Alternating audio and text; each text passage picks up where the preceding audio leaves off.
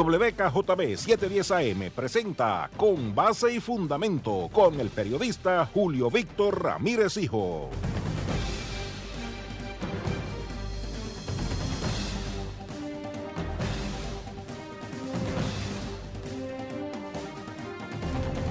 Muy buenas noches, bienvenidos a Con Base y Fundamento a través de la que no respeta distancia WKJB 710 les saluda su amigo Julio Víctor Ramírez Hijo con ustedes hoy hasta las 9 de la noche en el programa de mayor audiencia en la radio del oeste de Puerto Rico.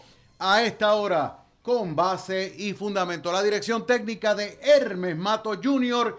Y hoy pues vamos a hablar sobre diferentes temas. Primero que todo quiero expresar mi más sincero y sentido pésame al alcalde de Mayagüez, José Guillermo Rodríguez, por eh, la pérdida de su señora madre y que pues eh, definitivamente pues hacemos un alto en todo lo que son las líderes de, la política en, en, Puerto Rico y particularmente en esta zona para expresar nuestras más sinceras condolencias al alcalde de Mayagüez, José Guillermo Rodríguez. Este, aparte de eso, eh, quiero de entrada eh, decirle a, todos mis amigos eh, oyentes y la gente que se está conectando a través del Facebook Live, que contrario a lo que hemos estado haciendo en, estos pasados días, eh, que estamos transmitiendo por Facebook Live el programa, pues yo lo que voy a hacer es que para no tenerlo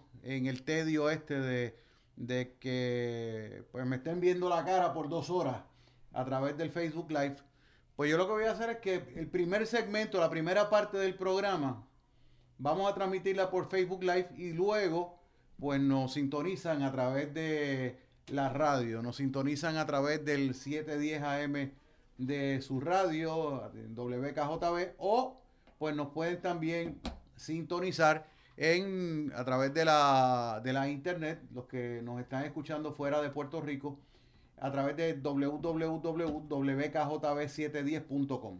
Y ahí pues eh, siguen el, programa eh, oyéndolo. Y entonces pues la, cosa es que eh, los trato de mantener informados. De hecho, estoy esperando de un momento a otro aquí la llegada de Alberto Pillot de la Agencia Federal de Manejo de Emergencia, FEMA eh, porque pues yo tengo varias preguntas y hay personas que se me han estado acercando para, preguntarnos eh, qué va a pasar con la gente que lo perdió todo con el paso de la tormenta Isaías y que todavía no hemos escuchado de FEMA, no hemos escuchado ninguna noticia relacionada con FEMA aquí en Puerto Rico.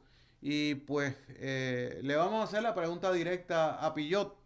Eh, de hecho, para que FEMA intervenga, yo sé que esa es la contestación que él me va a dar, pero por lo menos para ir haciendo embocadura, para que FEMA intervenga en lo que tiene que ver con, con las pérdidas que hubo a raíz de las inundaciones que provocó la tormenta Isaías la semana pasada y que afectó muchas comunidades de Mayagüez y de pueblos del oeste de Puerto Rico pues primero tiene que haber una declaración de emergencia por parte del, presidente de los Estados Unidos. Y esa declaración de emergencia la tiene que solicitar, luego de que se recopile toda la evidencia, la tiene que solicitar la gobernadora al presidente de los Estados Unidos. Y entonces es el presidente el que determina si se concede o no la ayuda de emergencia a las personas que lo perdieron todo e incluso eh, se asigna hasta la cuantía eh, en términos económicos de lo que, de lo que es la, ayuda que se le va a otorgar a la gente. Pillot me pidió tiempo para venir hoy acá al programa. Este, y yo pues eh, sí, le dije que sí, que no había ningún problema. Nosotros encantados de la vida para que él pues esté con nosotros y conteste nuestras preguntas aquí en, en Con Base y Fundamento a través de WKJB 710. Pero el asunto es que eh, la información que viene a traernos Pillot es sobre los centros de recuperación de emergencia que cierran efectivo mañana. el de Ponce y el de Guánica. Básicamente esa es la información que tiene, pero pues nosotros tenemos que aprovechar la presencia de él para que él nos hable de cuál sería el procedimiento tan pronto eh, haya una declaración de emergencia por parte del presidente de los Estados Unidos. Yo creo que esta información es bien valiosa para todos ustedes eh, aquí en el programa. O sea, yo este, creo que eh, es importante que nosotros este, estemos pues al tanto de lo que está de lo que está ocurriendo y pues saber de antemano antes de que se produzca eh, una declaración de emergencia por parte del presidente de los Estados Unidos, no, gracias, este, pues saber qué podemos hacer, qué se puede hacer, cuál es el procedimiento, qué información se puede tener a la mano, o sea, porque tengo entendido, tengo entendido que desde el martes, eh, abrieron una oficina en el Centro Cultural Baudilio Vega Berríos, acá en Mayagüez específicamente, no sé en otros municipios, pero por lo menos en el Centro Cultural Baudilio Vega Berríos se eh, abrió una oficina para recopilar información de la gente que sufrió pérdidas la semana pasada, que hace exactamente una semana que ocurrió la tormenta Isaías y que azotó esta, la isla completa, pero esta parte de la, de la isla en particular. Y el asunto es que, pues, señoras y señores, el, hecho de que se haya abierto esta oficina no significa, porque eso lo hablamos nosotros hace algunos días con Israel Martínez Cueva, quien es el director de la Oficina de Manejo de Emergencia del municipio de Mayagüez, no significa que esto es información que se le va a dar a FEMA. O sea, la gestión directa cuando se declare la emergencia, la gestión directa con FEMA la tiene que hacer el ciudadano tiene que ser la persona perjudicada eh, en este caso. Y pues la, la, cuestión es que pues nada, este, eh, yo, yo les invito a que pues eh, vayan según lo hicieron para el huracán María, que básicamente es el mismo procedimiento. vayan sacando toda esa información que tienen, que tienen a mano para, para poder dársela a, a, los, a las agencias pertinentes en el momento que se las pidan. Eh, vamos a ver quiénes están conectados. Vamos a saludarlos inmediatamente. Jessica Martínez, eh, que en paz descanse, doña Nati, la mamá del alcalde de Mayagüez, condolencias a su familia. Yamil Ruiz, buenas noches, saludos. Eh, Damaso Pérez Morales, saludos, bienvenido, conectado. Carmen Ortiz, muchos saludos también, bienvenida aquí en a Con Base y Fundamento a través de WKJB 710. Bueno, mañana, y esto es como que agridulce eh, para nosotros, los que vivimos en esta zona y particularmente la gente de Mayagüez que sufrió pérdidas por el desbordamiento del río Yagüez. Mañana la Guardia Nacional de Puerto Rico comienza el dragado de la cuenca del río Yagüez, según nos lo informó la relacionista externa de la Guardia Nacional, Michelle Torres. El asunto es que mañana, a las 11 de la mañana, el alcalde José Guillermo Rodríguez y el ayudante general de la Guardia Nacional de Puerto Rico, el general de división José Reyes, van a visitar el área donde los ciudadanos soldados de la Guardia Nacional de Puerto Rico comenzarán a dragar la cuenca del río Yagüez. Las labores de la Guardia Nacional de Puerto Rico serán en apoyo al Departamento de Recursos Naturales y Ambientales en conjunto con el municipio de Mayagüez. ¿Quiénes van a estar? Pues nos informan que va a estar el alcalde José Guillermo Rodríguez y el ayudante general de la Guardia Nacional de Puerto Rico, como les dije, el general de división José J. Reyes. El propósito, pues, eh, pues esto es la convocatoria formal que se hace allí al, a la prensa eh, la visita a Río Yagüez y comienzo de las labores de dragado va a ser mañana a las 11 de la mañana. Vamos a tratar de estar ahí. ¿Y dónde van a, dónde van a estar ubicados? ¿Dónde va a ser la conferencia de prensa? ¿Dónde va a ser la actividad, eh, vamos a decir, eh, simbólica de lo que es el comienzo del dragado del río Yagüez? Va a ser en el puente de Balboa. Va a ser en el puente de Balboa. Yo voy a, yo voy a tratar de ir voy a hacer lo posible por mantener eh, distancia, porque ustedes saben lo que yo dije en estos días, los que me escucharon, que yo estoy siendo bien cuidadoso a las actividades públicas que estoy eh, acudiendo, precisamente por eso mismo. Eh, y entonces pues tengo que tener mucho cuidado en, lo que son las actividades de, gubernamentales en las que se concentra mucha gente, en las que atrae muchos curiosos y que pues a pesar de que dicen que respetan el protocolo y el distanciamiento social, etcétera, etcétera, etcétera, pues este eso no se ve. Eso no se ve, lamentablemente. Y pues yo iré con mi mascarilla, iré con mi hand sanitizer, pero más, más importante que eso, más importante que eso, eh, distancia física. No es que uno sea un reventado, no es que uno sea antisocial, no es que no. O sea, es que las circunstancias no se prestan para otra cosa.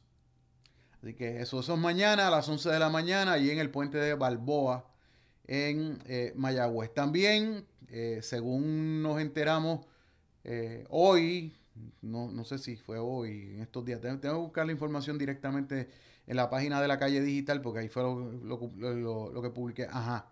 Eh, de hecho, dice que comenzaron ya formalmente los estudios de suelo para la construcción del dique en el río Guanajibo. Si ustedes vieron las fotos que nosotros publicamos ayer en la calle digital, las fotos aéreas que publicamos eh, de cómo está el río Guanajibo, tú sabes lo que es una, una línea de casi un kilómetro de largo de bambúas acumuladas como resultado de las inundaciones de la semana pasada. Digo, yo no pretendo que la limpien ahora, porque estamos hablando después. Pero vean las fotos y la gente que está eh, bregando con esta situación, especialmente el Departamento de Recursos Naturales, que le den prioridad a esto, porque un aguacero grande, independientemente sea tormenta o no, va a provocar otra vez el desbordamiento del río Guanajibo, que se aneguen las fincas que están en la zona de la carretera 114 y que se inunde la carretera. Ustedes saben que, como decía un amigo mío, papá Dios dice escupir por ahí se inunda. Y la, la cuestión es que, eh, de hecho, eh, hoy pues eh, comenzaron, o por lo menos se anunció, el comienzo de los estudios de suelo eh, como parte del proyecto de construcción de un dique en el río Guanajibo que atraviesa los pueblos de San Germán, Hormigueros y Cabo Rojo y desemboca en la playa de Mayagüez. En este caso, la compañía Suelos Incorporado fue contratada por el Cuerpo de Ingenieros de los Estados Unidos. El Cuerpo de Ingenieros es parte del ejército de los Estados Unidos, para eh, los que no sepan cómo funciona esto. Es, milicia, son ingenieros del ejército de los Estados Unidos, pues eh, contrataron a esta compañía para realizar el estudio de suelos para la construcción del dique, movilizando equipo pesado al área de la urbanización San José para comenzar a trabajar los caminos que darán acceso a la barrena de los terrenos. En un comunicado de prensa se indicó que una brigada de agrimensores comenzó a identificar los puntos donde se realizarán los barrenos, tanto en el área de la urbanización San José como en la aledaña urbanización Guanajibo Homes. Ambas ustedes saben que están frente a la bahía de Mayagüez. Eh, y cuando, cuando hay mal tiempo, si no es el río Guanajibo, es el mar el que se les mete. Eso es un problema. Y pues eh, vecinos de ambas comunidades, así como los de Sábalos y los de la urbanización Villas del Oeste, que están en esa zona, no estamos hablando de que Villas del Oeste está cerca de la playa, pero usted puede ir caminando desde Guanajibo Home hasta Villas del Oeste por una vereda que hay. Y sale casi detrás del centro médico. Pues eh, estos fueron informados por parte de la Administración Municipal de Mayagüez sobre los trabajos que se habrán de realizar para en su momento mitigar el problema de inundaciones en estos sectores de la costa mayagüezana. Así que eso es lo que tenemos. Nos toca la primera pausa, son las 7:13 minutos en la noche. Estamos con base y fundamento a través de WKJB 710. Mientras tanto, me quedo por aquí con ustedes para dialogar fuera del aire en con base y fundamento con la gente que está conectada a través del Facebook Live. Regresamos en breve con base y fundamento. Amigo y amiga popular, mi nombre es Migdalia González, una mujer luchadora y trabajadora como tú, servidora pública e incansable, comprometida con las luchas del Partido Popular Democrático. En las primarias del 9 de agosto, vota por la número 2 para senadora Mayagüez Aguadilla. Para que el oeste se fortalezca, cuento contigo. Migdalia González, la número 2 en tu papeleta. Tu próxima senadora Mayagüez Aguadilla. El oeste se fortalece. Anuncio político pagado por Comité Amigos Migdalia González. Dreamwater, el agua que siempre soñaste procesada y envasada bajo estrictas normas de calidad. Dreamwater, siempre a sus órdenes en la calle Nicolás Toro, en el sector Las Plumas de Hormigueros. Para ventas al por mayor y al detal, marque el 787-849-2863. Dreamwater. Farmacia Yarián en la calle Brown número 44 en Cabo Rojo, con servicios de sello de rentas internas y UPS. Juega lotería electrónica, saborea el famoso Jolly Ranger, date el cafecito con ATH móvil. En Farmacia Yarián te hacemos la vida más fácil, cuidamos tu salud y bienestar. Farmacia Yarián, comunica 851-1275 con su nuevo horario, según la nueva orden ejecutiva del municipio de Cabo Rojo. Lunes a viernes de 8 de la mañana a 6 de la tarde, sábados 8 de la mañana a 5 de la tarde, domingo cerrado. Farmacia Laboratorio Clínico Génesis. Hacemos todo tipo de análisis clínico. Aceptamos la mayoría de los planes médicos. Damos servicio a domicilio. Atendido personalmente por la licenciada Ailín Ramos. Laboratorio Clínico Génesis. Calle Néstor Torres número 31 en el poblado Rosario en San Germán. Teléfono 787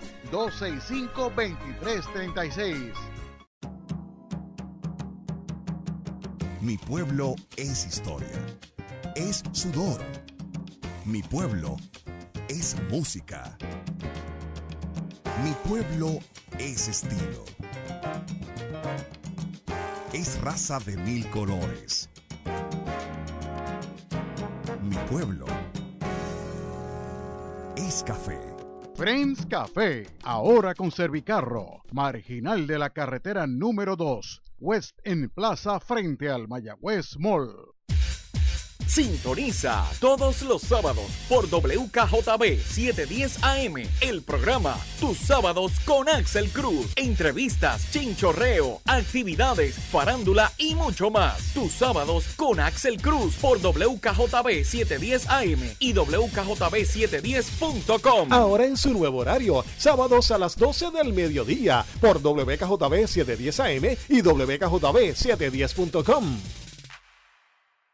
Escuche este domingo 9 de agosto, Primarias 2020 por WKJB y WPRA desde las 5 de la tarde, moderado por el periodista Julio Víctor Ramírez Hijo. Entrevistas e información sobre resultados de las primarias en los pueblos del oeste y a nivel nacional. Infórmate primero escuchando Primarias 2020 con Julio Víctor Ramírez Hijo por WKJB 710 AM y WPRA 990. Regresa el periodista Julio Víctor Ramírez Hijo a su programa Con Base y Fundamento. Seguro que sí, señoras y señores, son las 7:17 minutos en la noche. Esto es Con Base y Fundamento a través de WKJB 710. Hermes Mato Jr. en la dirección técnica, Julio Víctor Ramírez Hijo de la calle digital y estamos conectados con ustedes a través del Facebook Live en una presentación de la calle digital. Estamos conectados a través de la página de la calle digital en Facebook. Estaremos compartiéndolos también a través de, del grupo de Combase y Fundamento. Eh, pues fue que empecé el programa y únicamente lo hice eh, por, la, por la página de la, de la calle digital. Y pues quiero también compartir la transmisión en las demás plataformas sociales, mi página personal, la página de Julio Víctor Ramírez Hijo, la página de, de Con y Fundamento a través de WKJB 710. Este, es importante que, más gente se, conecte eh, con, nosotros eh, aquí en el, en el programa.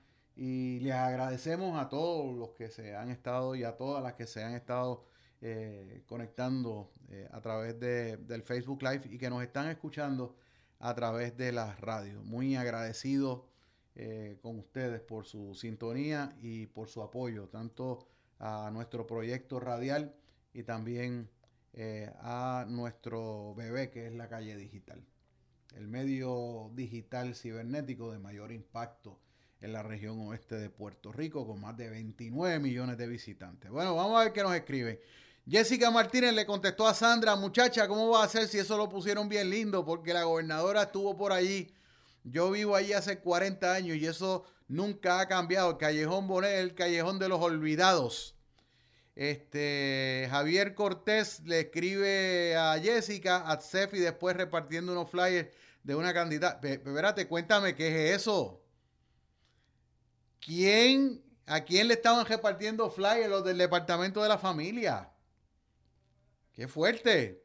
Violeta me escribe, eh, saludos Julio, Dios te bendiga, mañana todo será un show político.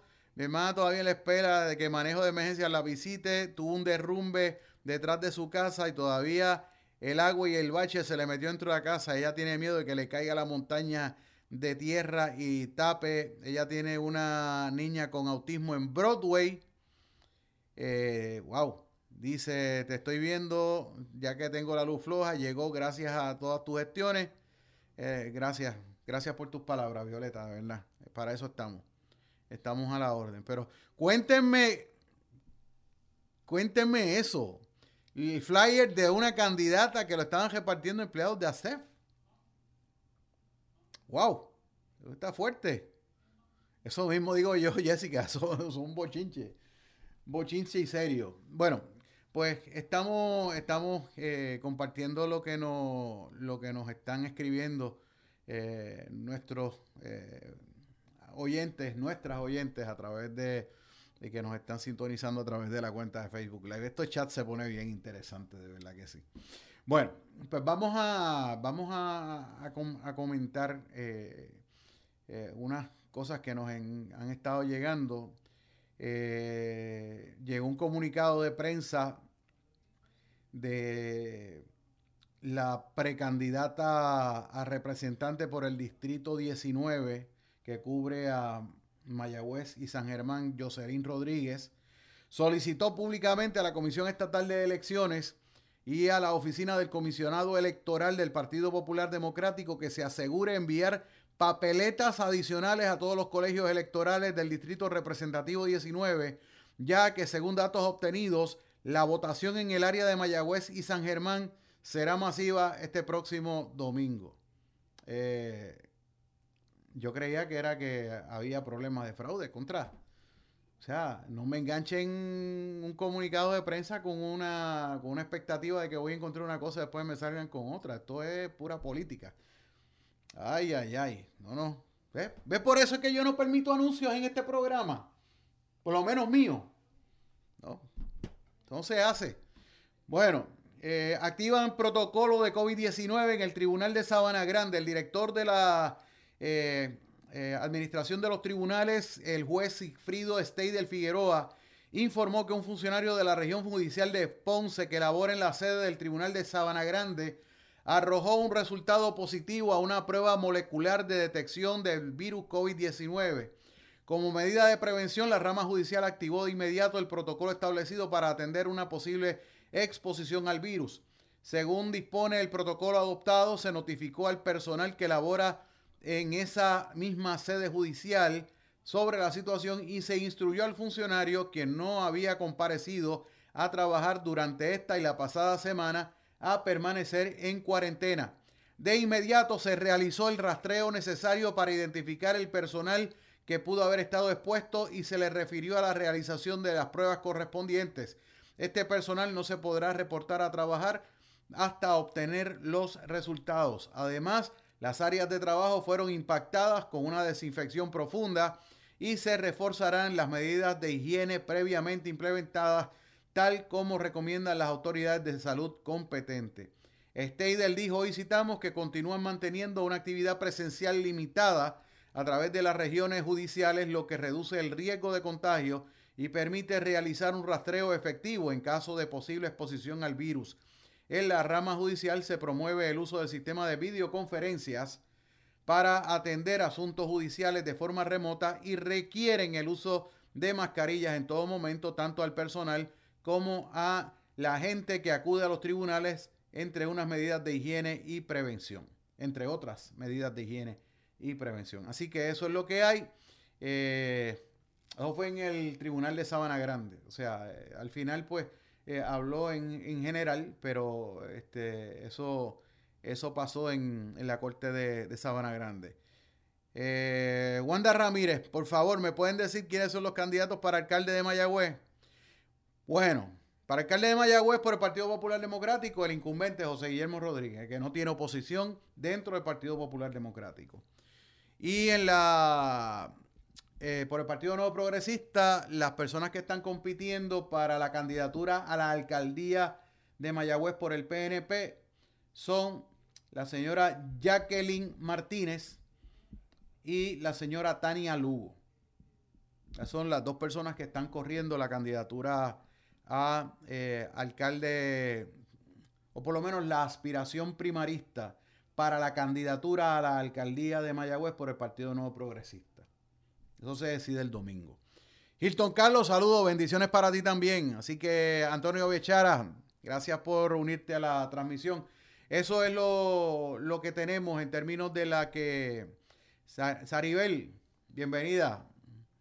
Y Violeta me escribe, este, eh, la situación, la situación de, de, ahí de Broadway, del deslizamiento de terreno en la casa y el miedo que hay de que se derrumbe la montaña ahí en Broadway. Así que pues nada, vamos a hacerle un llamado al gerente de la Oficina Municipal de Manejo de Emergencias, Israel Martínez Cuevas, para que visiten esta residencia. Esto es en la calle, en la calle Prim de Broadway, en, aquí en Mayagüez. ¿ok? Este, todo ocurrió desde el día del huracán, digo, del día de la tormenta, y pues llamaron y aparentemente pues no han llegado. Eso es lo que hay. Son las 7.26 en la noche aquí con base y fundamento a través de WKJB. Hay otra cosita, perdónenme, que quiero compartir con ustedes aquí en el programa de más noticias que se están eh, que se están dando, que se están produciendo aquí en, la región, porque quiero concentrarme. Tengo noticias de prácticamente toda la isla, pero me quiero, me quiero concentrar en, cosas que están ocurriendo en nuestra región, porque la idea de, de la calle digital y la idea de este programa es hacer lo que otros medios no están haciendo. O sea, vemos que únicamente los medios de comunicación vienen al oeste de Puerto Rico o a Mayagüez cuando ocurre alguna tragedia, cuando matan a alguien, cuando pasa lo que pasó el jueves pasado. Pero después de eso se van para San Juan y mientras no pasa otra cosa, pues no pasa, no, no, su cobertura no pasa del peaje de Tua Baja. Y nosotros siempre estamos aquí con ustedes eh, trayéndoles lo que está ocurriendo en nuestra región occidental de Puerto Rico, porque pues esa es la responsabilidad que tenemos eh, con ustedes, nuestros oyentes, y con los eh, amigos y amigas que ahora se están conectando con nosotros a través del Facebook Live. Este, estoy mirando aquí. Ah, mira, esto es bien importante. Eh, esto lo publicamos en, la, calle digital durante el día de hoy. Esto es un aviso. Va a ser este próximo sábado. pero lo están avisando, lo están avisando desde ahora los amigos de la Autoridad de Acueducto y Alcantarillado, que ustedes saben que nosotros eh, pues siempre elogiamos el trabajo que están haciendo, particularmente los amigos de la Oficina de Comunicaciones de la Autoridad de Acueducto y Alcantarillado. Este sábado, este sábado, eh, se van a estar llevando a cabo trabajos de reparación en una línea averiada en la calle Ramírez de Arellano del sector Dulces Labios de Mayagüez. El director de la Autoridad de Acueductos y Alcantarillados en el área de Mayagüez, eh, Luis Cabas Medina, explicó que los trabajos van a comenzar a las 9 de la mañana y están programados para completarse ya para la tarde. Eh, y como resultado de esto viene una interrupción en el servicio de agua potable. Eh, los abonados que viven en Dulces Labios empezando porque los trabajos van a ser allí. Los que viven en el área del litoral, los que viven en el seco y los que viven en el ensanche Martínez van a tener interrupción de agua el sábado desde las 9 de la mañana. Este, ah, este Pillot de Fema está ahí, que ya llegó, está tocando el timbre de la, de la puerta. Es que para entrar aquí hay que entrar con timbre por la cuestión del protocolo del COVID-19. Eh, también se informó que la recuperación del servicio será en horas de la noche. De no ocurrir inconveniente y una vez restablecido el servicio, se recomienda hervir el agua, eso siempre lo dice la autoridad de acueductos y alcantarillados, se recomienda hervir el agua por tres minutos ante la posibilidad de turbidez. Para más información, los abonados pueden comunicarse con el cuadro telefónico de servicio al cliente al 787-805-2482. Repito, 787-805-2482 o acceder al portal de internet de Acueducto que es www.acueductospr.com. Son las 7:30 minutos, ya Alberto Pillot de FEMA llegó por ahí. Ya mismito me pongo la mascarilla para que entre aquí adentro y eh, seguimos la conversación con ustedes aquí en Con Base y Fundamento a través de WKJB 710. Regresamos ya mismo. Hermano Popular, te habla tu alcalde de Añasco y amigo Jorge Esteves Martínez. El oeste necesita una mujer comprometida, servidora pública y defensora del Partido Popular Democrático. El 9 de agosto, vota como yo. Vota por la número 2 en tu papeleta rosa, Migdalia González. El oeste se fortalece con Migdalia, senadora del distrito Mayagüez Aguadilla.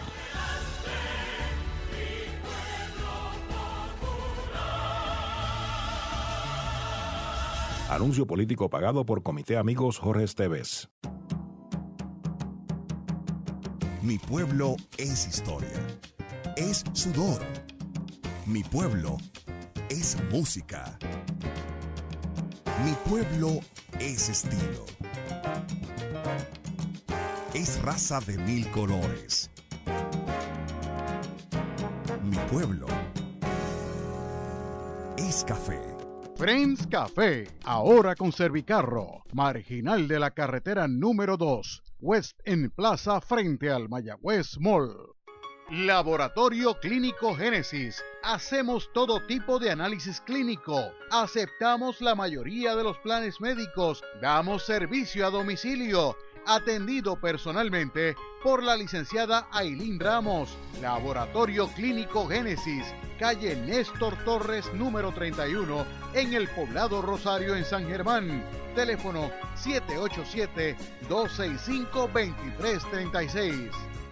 Dreamwater, el agua que siempre soñaste, procesada y envasada bajo estrictas normas de calidad. Dreamwater, siempre a sus órdenes en la calle Nicolás Toro, en el sector Las Plumas de Hormigueros. Para ventas al por mayor y al detal, marque el 787-849-2863. Dreamwater. Farmacia Yarián en la calle Brown número 44 en Cabo Rojo, con servicios de sello de rentas internas y UPS. Juega lotería electrónica, saborea el famoso Jolly Ranger, date el cafecito con ATH móvil. En Farmacia Yarián te hacemos la vida más fácil, cuidamos tu salud y bienestar. Farmacia Yarián, comunicado 851-1275, con su nuevo horario, según la nueva orden ejecutiva del municipio de Cabo Rojo. Lunes a viernes de 8 de la mañana a 6 de la tarde, sábados 8 de la mañana a 5 de la tarde, domingo cerrado. Farmacia Yarián. Por más de 50 años, la Cooperativa de Ahorro y Crédito San Rafael ha brindado a sus socios y clientes un servicio de excelencia. Tenemos para ti los servicios bancarios que necesitas. Home Banking, ATH, depósito directo, cuenta de cheques. Luiset Ayala y empleados te invitan a formar parte de la gran familia de la Cooperativa San Rafael de San Germán. Porque con nosotros sí puedes contar. 892-1084. Acciones y depósitos asegurados hasta 250 mil dólares por COSEC. Escuche este domingo 9 de agosto, Primarias 2020 por WKJB y WPRA desde las 5 de la tarde, moderado por el periodista Julio Víctor Ramírez Hijo. Entrevistas e información sobre resultados de las primarias en los pueblos del oeste y a nivel nacional. Infórmate primero escuchando Primarias 2020 con Julio Víctor Ramírez Hijo por WKJB 710 AM y WPRA 990. Regresa el periodista Julio Víctor Ramírez Hijo a su programa Con Base y Fundamento. Seguro que sí, señoras y señores. Esto es Con Base y Fundamento a través de WKJB 710. Hermes Matos Jr. en la dirección técnica, Julio Víctor Ramírez Hijo de la calle digital. Estamos con ustedes hasta las 9 de la noche en el programa de mayor audiencia en la radio del oeste de Puerto Rico a esta hora con base y fundamento. Le damos la bienvenida a Alberto Pillot de la Agencia Federal para el Manejo de Emergencias, FEMA, con quien vamos a estar dialogando en estos próximos minutos y vamos a aprovechar su presencia porque vamos a estar hablando de los centros de recuperación por terremotos, pero ya este, la transmisión de Facebook Live adelantamos que íbamos a hablar de otras cosas para la gente que tuvo pérdidas eh, como resultado de la tormenta Isaías y las inundaciones que esto provocó. Así que, Alberto, buenas noches, bienvenido. buenas noches y hace tiempo no venía para acá. Sí, no, hace tiempo. Sí, sí. Este bueno, todas las comunicaciones que tú y yo habíamos tenido en todo este tiempo, había, las entrevistas habían sido por teléfono, porque yo primero no estaba, no estaba transmitiendo desde, desde aquí de la emisora, estaba, tuve que montar un estudio prácticamente improvisado en mi casa para poder transmitir. Sí, nosotros también dentro de los, de los hoteles que nos quedamos, pues tenemos un sistema igual como usted tiene aquí. Sí. Eh, trabajando con todos los medios, llamando por teléfono, por Skype, haciendo entrevistas como podamos. Este, pero siempre el mensaje llegó, siempre el mensaje, gracias a usted la oportunidad para seguir y este y los y los naturaleza pues nos sigue afectando. Sí. Según Isaías fue ya pasó y siguió los rumbo para Estados Unidos. Fíjate, aunque el que no esté viendo las noticias de Estados Unidos hizo daño eso por ahí para arriba. Sí, Hizo sus daños este, por la costa. Este, yo recuerdo que tengo mis hijos en Massachusetts. Mira, mira, aquí está pasando la tormenta ahora Massachusetts. Hasta una cuando llegó eso allá arriba. So, el comienzo de la temporada, este es el, ya vamos por el sistema 9. Isaías era el 9. Isaías era el 9. Era el 9. Mírate, muchas personas piensan, ya, el 9. ¿Y los otros dónde están? Pues pasaron ya y se fueron. Sí, por eso. Y, pero mm. estamos preparándonos, estamos aquí y vamos a estar aquí. Mira, este, de entrada, para liquidar el tema de los centros de recuperación, eh, los centros de recuperación que están localizados en Guánica y en Ponce ya cierran mañana efectivo. Mañana. Efectivo mañana, a las 6 pm. Eh, pues ya los centros pues eh, cierran sus operaciones mañana. Eh, es el de Ponce Guanica que tiene el Servicaro, al igual que el que usted puede visitar y, y ahora con personal. Esos centros están aproximadamente recibiendo más de 50 personas diarias. Diaria. Diaria. O sea, no, no ayer ni hoy, diaria, 50 sobre 50 ahí. Pues porque todavía, número uno, que personas tienen documentación que tienen que someter. Número dos, este, quieren hablar con alguien frente a frente porque siempre pues falta algo o necesitan extender su asistencia de renta porque son dueños de hogares. Proveer documentación tal como título de propiedad, este, Luis, sabemos que el título de propiedad, y el día de hoy está viendo anuncios por televisión, y hay un anuncio que está diciendo que documenten su hogar, ténganlo listo a la mano tengan sus títulos de propiedad y documentación de los hogares listos a la mano para no pasar situaciones que ya hemos pasado. No, y el asunto es eh, no meramente tenerlos listos, o sea, tratar de, protegerlos en, bolsas de estas Ziploc, mantenerlos protegidos, cosa de que si se producen inundaciones como las que se produjeron la semana pasada, pues que esos documentos estén seguros. Vamos a pensar lo de Mayagüez que pasó allí, toda esa familia es imposible pensar que esa gente, ¿dónde está su documentación ahora mismo? Si lo tuvieran guardado, no sé. Es bien difícil tú pensar en una, una situación como esa, papeleo y todo, en ese momento. Bien difícil. por eso exhortamos que tengan toda esa documentación en un sitio, mira, a lo mejor con un familiar o lo tengan con otro, algún lado que esas documentaciones. Pero los centros este, han sido bien, bien este, exitosos. Sí. Este, quedan dos. Lamentablemente, pues ya los centros se cierran debido pues que ya el terremoto, la, la, eso, el personal, pues ya llevamos aquí más de seis meses. este, este, este, ese desastre se extendió sobre tres veces. Eh, algo, pues, la pandemia fue algo bien que, que tuvimos que cerrar los centros por un tiempo. Y tuvimos que trabajar remoto, muchas veces con las inspecciones remotas, con las aplicaciones remotas. Y, esta fue la primera vez en la historia, llevo 15 años en la historia de FEMA, que todo esto sucede en una pandemia. Inspecciones remotas, nunca ha pasado una cosa como esa, que los inspectores llaman a los, ok, explíqueme sus daños por teléfono y no lo están viendo físicamente. Contra, pero Alberto, eso por fe. Es por O sea, fe, porque tienen, por que, fe. por- porque tienen que, que escuchar lo que les dicen y Por no fe, necesariamente Mira, eh, eh, confirma que lo que te están diciendo es cierto. Y eso, no sé, es un Mira, hicieron más, se, filo. se realizaron más de 6.000 inspecciones remotas y se realizaron más de 54.000 entrevistas por teléfono. Sí. ¿Tú sabes lo que es? Eso, es- eso es por, fue exitoso, una cosa que nunca había pasado en la historia. Y este grupo fue el único grupo que estaba este, desplazado en, en FEMA, en, todo en toda, la, toda la región americana, el de Puerto Rico. Oye, ¿qué se siente? Porque te, te lo estoy diciendo y te lo voy a preguntar así directamente sin que me quede nada por dentro. ¿Qué se siente estar atendiendo emergencias que son como los paños de malva, uno quitado y otro puesto? O sea, estamos hablando de que estaban todavía trabajando con María. Entonces, no bien, bien están trabajando con María, que, que- que estaban bastante adelantados en los trabajos de María, vienen los terremotos y los temblores. Y que siguen todavía. Y que siguen todavía, porque todavía ahorita estaba temblando. siguen todavía. Encima de eso, al par de meses de los temblores, viene la pandemia. Y sigue todavía. Y sigue todavía. Y entonces, para colmo de males, nos viene la tormenta Isaías acá a, a Puerto Rico y hay, obviamente hay unos lugares más afectados que otros, pero, pero o sea, eh, eh, ustedes están con las manos llenas, Alberto. Claro que sí. Y no solamente aquí en Puerto Rico, Estados Unidos también, porque no solamente pasa aquí, pasa igual allá. Los tornados, han ha habido muchos tornados Sí. en Estados Unidos, el, tem- el temporal del tornado, Isaías pasó por ahí, hizo mucho, y afectó muchas áreas. Pues, ¿qué te puedo explicar? Pues que uno, yo te digo, ah, lo lamento mucho que muchas personas tienen que pasar por esta situación y te digo, no es fácil. Yo me No. recuerdo, antes que yo trabajaba con FEMA, antes que el huracán George azotó, yo, me, yo dije a mi familia que vinieran eran chiquitos, yo no vuelvo a pasar por esto otra vez. Yo no quiero pasar por esto otra vez. Y ahora que en este de María para acá, que fueron tres años, temor Ujú. terremoto, Sí. COVID, Isaías, es bien difícil. Yo puedo este, compadecer a las personas que están pasando, central gente de Mayagüez y, la, y áreas limítrofes que se afectaron, cómo se están sintiendo con una pandemia encima, Sí. una un un- prácticamente una inundación que destrozó sus- sus propiedades y su familia.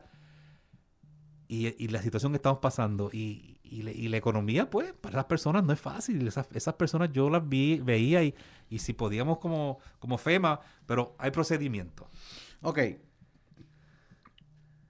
Entiendo yo que pues ya la gente de los centros de recuperación de terremotos pues ya como que se les hizo tardecito eh, para pedir ayuda. Si no, la- si no lo hicieron en todo este tiempo, yo creo que no lo van a venir a hacer ahora. Profeta Julito, ¿cuánto- sobre 400 familias aplicaron después de la fecha límite, que fue el Ajá. 2 de julio, sobre 400. ¿Qué pasa en esos casos cuando hay fecha límite, se expira y la Sí. gente solicita? No se le niega la solicitud. Sí. Esas personas pues tienen que justificar, mira, tuve que aplicar ahora por la situación tal y tal y tal. Ok. COVID estaba e- en la situación. Pero que tienen que dar una buena excusa.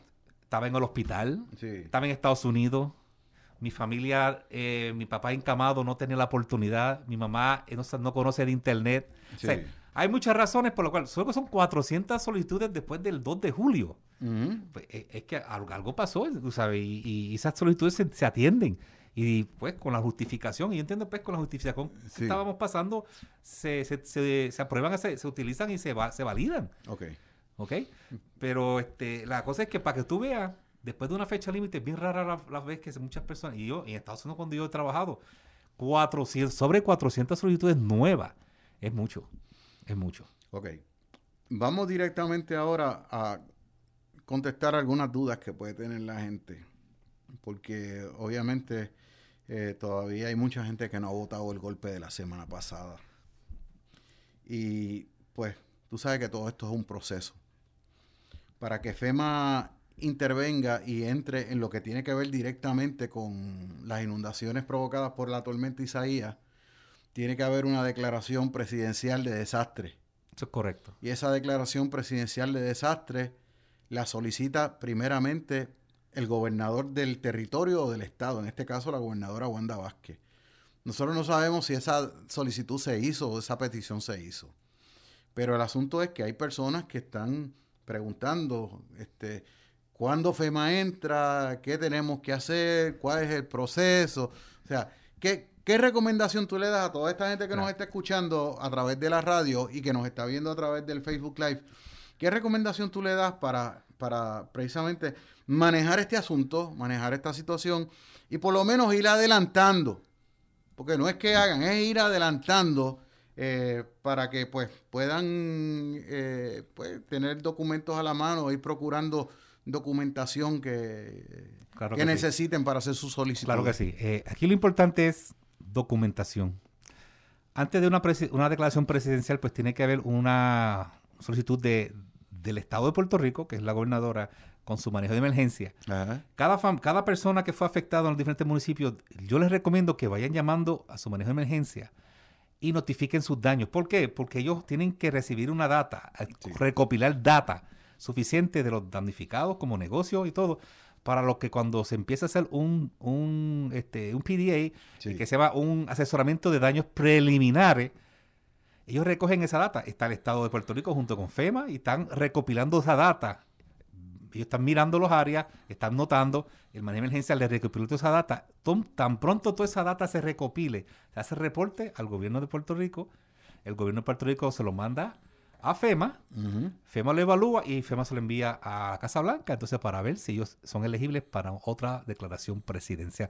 Pero aquí lo importante es la data que ellos necesitan para ver cuántos daños hubieron, cuántas propiedades fueron afectadas, cuántos fueron este, evacuados, cuántas personas fueron eh, damnificadas. O sea, que, tu recomendación es que la gente vaya directamente a sus respectivas oficinas municipales de manejo de emergencia. ¿Hay gente en el teléfono? Ok a que vayan a sus respectivas oficinas municipales. y notifiquen todos los daños. Para que ellos tengan toda esa data lista cuando se le pida. Eh, el manejo de emergencia estatal se le pide esa, información para que entonces ellos someter toda esa data. Eh, sabemos pues que el desastre los empiezan local y terminan local. Son las agencias voluntarias ya están en el piso, la Cruz Roja, Salvación Army, están ya haciendo sus labores como como agencias locales que empiezan un desastre local. entidades sin fines de lucro. ya están haciendo lo que normalmente pasa en, un, en, un, en una situación en su nivel. Una vez que empieza en local, ya se va moviendo la, en las etapas que tiene que estar moviéndose. Pero como hemos pasado tantas cosas aquí, no estamos diciendo que no se vaya a asistir o no se va a... Es de acuerdo a la data y el asesoramiento preliminar que se determine. las, personas, las personas que tuvieron algún tipo de pérdida... este eh, como resultado de la tormenta Isaías y no han pasado por sus respectivas oficinas municipales de manejo de emergencia, la recomendación es que lo hagan, y, notifiquen esos daños. Y no solamente individuos y propiedades, también en la estructura municipal y, lo, que son puentes, carreteras, cada municipio ya está, haciendo también su evaluación. Porque no solamente son propiedades, también es la, asistencia, la presencia pública, lo que es carretera, los puentes que se nos salen de y los ríos de su cauce que también son afectados. Bueno, le voy a pedir a los amigos oyentes que se comuniquen si tienen preguntas a través del 832-4592 y el 832-4050, porque esto es, o sea, esto es bien importante y estamos aquí para servirles a ustedes. Vamos a compartir algunos mensajes de la gente que se ha estado comunicando con nosotros a través del, del Facebook Live. Saludos a Nidia Laracuente, siempre fiel. Carmen Carbonel le contestó a Violeta, hice contacto con una persona y me indicó que mañana que pasarían mañana a verificar su solicitud, estamos que puedan ayudarle. Jessica Martínez este, dijo, estuvo el alcalde José Guillermo Rodríguez dando unos vales.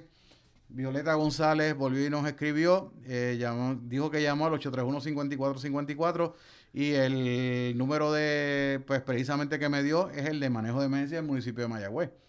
Dice, eh, sé que, se, y se los dije que te voy a llamar, o sea, sí, para hacer la querella en vivo, en confianza. Me llama al programa si no te resuelven. Porque de verdad, eh, eh, este, hay, que, hay que atender este tipo, este tipo de situación. Gisela Gisela GB se, se, unió. En Buenaventura estuvo la Cruz Roja y los veteranos. ¿Tenemos gente en el teléfono, verme? ¿No? Pues nada, pues lo que voy a hacer es que voy a pedirte una pausa. Son las 7:48 minutos en la noche. Me escribe Carmen Carbonel diciéndome que vecinos de la calle Cipey, calle final de la urbanización Pura Brisa, en la carretera 105 en el barrio Limón de Mayagüez tuvieron pérdidas. El agua que bajó de las montañas con lodo y mucha tierra entró a sus casas. El famoso video de la guagua que cayó al río es de ahí mismo. ¡Wow! Anet Toro, bienvenida. Ángela Muñoz, gracias señor Ramírez por mantenernos bien informados, siempre a la orden. Este, Carmen me escribe también diciendo residentes de la calle Arroyo Mestre del barrio Buenavista perdieron sus pertenencias. Él sí nos eh, recomienda que le demos seguimiento a la familia de Broadway. Sí, lo vamos a hacer. Eh, Luis Flores, saludos de Toa Alta. Saludado a la gente de Toa Alta. Eh, Wanda Ramírez nos escribe desde la Florida. Saludos también. Y gracias por la sintonía. Vamos a la pausa. Regresamos en breve. Esto es con base y fundamento a través de WKJB 710. Ya mismo volvemos. Plaza Sultana, con todos sus restaurantes y locales en la marginal de la carretera número 2 en Mayagüez, te informan que cumpliendo con la orden ejecutiva de la gobernadora de Puerto Rico por la pandemia del COVID-19, están ofreciendo los servicios de órdenes por teléfono para recogido, delivery, servicarro y salones abiertos con las debidas medidas de seguridad. Longhorn Restaurant, Sizzler, Dynasty Restaurant, Subway, Taco Maker, Wendy's, Church's Chicken, Cold Stone, Starbucks y Marcos Pizza, todos en un mismo lugar. Plaza Sultana en Mayagüez y este virus lo paramos unidos. Dreamwater, el agua que siempre soñaste, procesada y envasada bajo estrictas normas de calidad. Dreamwater, siempre a sus órdenes en la calle Nicolás Toro, en el sector Las Plumas de Hormigueros. Para ventas al por mayor y al detal, marque el 787-849-2863. Dreamwater. Laboratorio Clínico Génesis. Hacemos todo tipo de análisis clínico. Aceptamos la mayoría de los planes médicos. Damos servicio a domicilio. Atendido personalmente por la licenciada Ailín Ramos. Laboratorio Clínico Génesis. Calle Néstor Torres número 31 en el poblado Rosario en San Germán. Teléfono 787-265-2336. Farmacia Yarián en la calle Brown número 44 en Cabo Rojo, con servicios de sello de rentas internas y UPS. Juega lotería electrónica, saborea el famoso Jolly Ranger, date el cafecito con ATH móvil. En Farmacia Yarián te hacemos la vida más fácil, cuidamos tu salud y bienestar. Farmacia Yarián, comunícate al 851-1275 con su nuevo horario, según la nueva orden ejecutiva del municipio de Cabo Rojo. Lunes a viernes de 8 de la mañana a 6 de la tarde, sábados 8 de la mañana a 5 de la tarde, domingo cerrado. Farmacia Mi pueblo es historia, es sudor. Mi pueblo es música. Mi pueblo es estilo. Es raza de mil colores. Mi pueblo es café.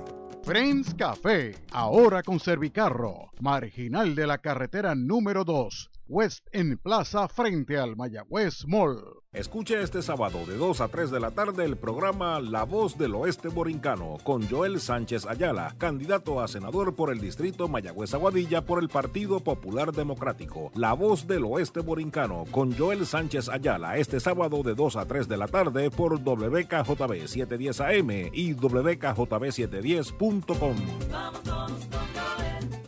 Escuche este domingo 9 de agosto, Primarias 2020 por WKJB y WPRA desde las 5 de la tarde, moderado por el periodista Julio Víctor Ramírez Hijo. Entrevistas e información sobre resultados de las primarias en los pueblos del oeste y a nivel nacional. Infórmate primero escuchando Primarias 2020 con Julio Víctor Ramírez Hijo por WKJB 710 AM y WPRA 990.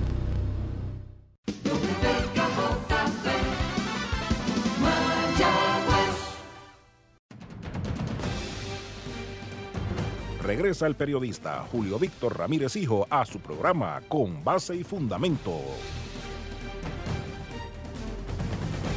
Bien amigos, son las 7.52 minutos en la noche. Esto es Con Base y Fundamento a través de WKJB 710.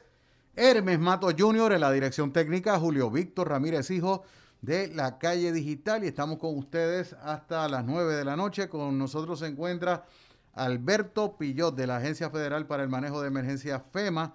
Eh, vamos a darle lectura a unos mensajitos que me llegaron fuera del aire mientras estábamos en, en anuncios. Me tuve que ir al carro a cambiarme la mascarilla porque la que tenía estaba tan... Era tan incómoda, me quedaba tan... Es, que eh, sobra cara y faltaba tela. Ese es el problema. Sí. Este, pero, eh, no te digas que es verdad. Yo no tengo la culpa que me hicieran caretón. Bueno, me escribe Saribel, me dice, cuando uno se trasplanta tiene que usar mascarilla siempre. Las empecé a usar en agosto. Lidia Ortiz, saludos Julio Víctor. Mi hijo vive en el sector La 22, en la 22, sector Las Magas de Cabo Rojo y desde el jueves pasado están sin luz todavía, a estas alturas. Wow. Entiendo. Entonces, este, seguimos, seguimos acá. Este, bueno, nada, eso es lo que, eso es lo que hay. Alberto, fue difícil decirle a la gente que se estaba quedando en hoteles que se tenían que salir porque ya ustedes no le iban a pagar la gente. Bueno, el, el, programa, ¿sabes que habría más de 275 familias se aprovecharon de ese programa y se Sí. gastó sobre 2 Pero millones de son, dólares. son damnificados que sufrieron pérdidas en el terremoto. Terremoto. O sea, y pasan por una evaluación, no es así que, mira, mi casa se perdió, etcétera. No, eso es un programa que estaba bien, bien, bien controlado y fueron elegibles todas esas familias. Desde el, del primer día que tú firmas ese contrato, el contrato dice que en ese primer día ya tú estás haciendo las gestiones para mudarte. Desde el primer día. Sí. No es a los tres meses o los No, cuatro no, no, después. no, no, o sea, tú tienes que estar haciendo, eh, tienes que estar haciendo gestiones de forma activa desde el primer Desde día. el primer día. o sea, que no, tú te, has- no te puedes dormir en las pajas. Tú sabes, porque es una, es una cosa temporera Sí. a cortazo y se extendió hasta julio. Este programa duró desde febrero que empezó hasta julio y se siguió extendiendo. Se siguió Cinco extendiendo. meses. Prácticamente. Cinco meses. Eh, entonces, pues, ¿Tú sabes lo que vivir cinco meses en un hotel? y que te lo pague el gobierno. pues fíjate, eh, cuando fuimos a, a Ponce, que fue el último grupo que, que fue, Sí. su fecha caducó, y prácticamente ya en esa fecha el Departamento de Familia con el municipio estatal y, y el gobierno esta- estatal absorbieron esas 12 familias que sobran. Ellos estaban muy contentos con FEMA. Ellos, ellos estaban agradecidos por todo el programa. Este, ellos sabían que eso caducaba. Y fíjate, yo hablando con muchos de ellos, ellos sí estaban haciendo sus gestiones. Muchas personas mayores. eh, ellos decían que el problema de muchos de ellos es que no conseguían viviendas razonables.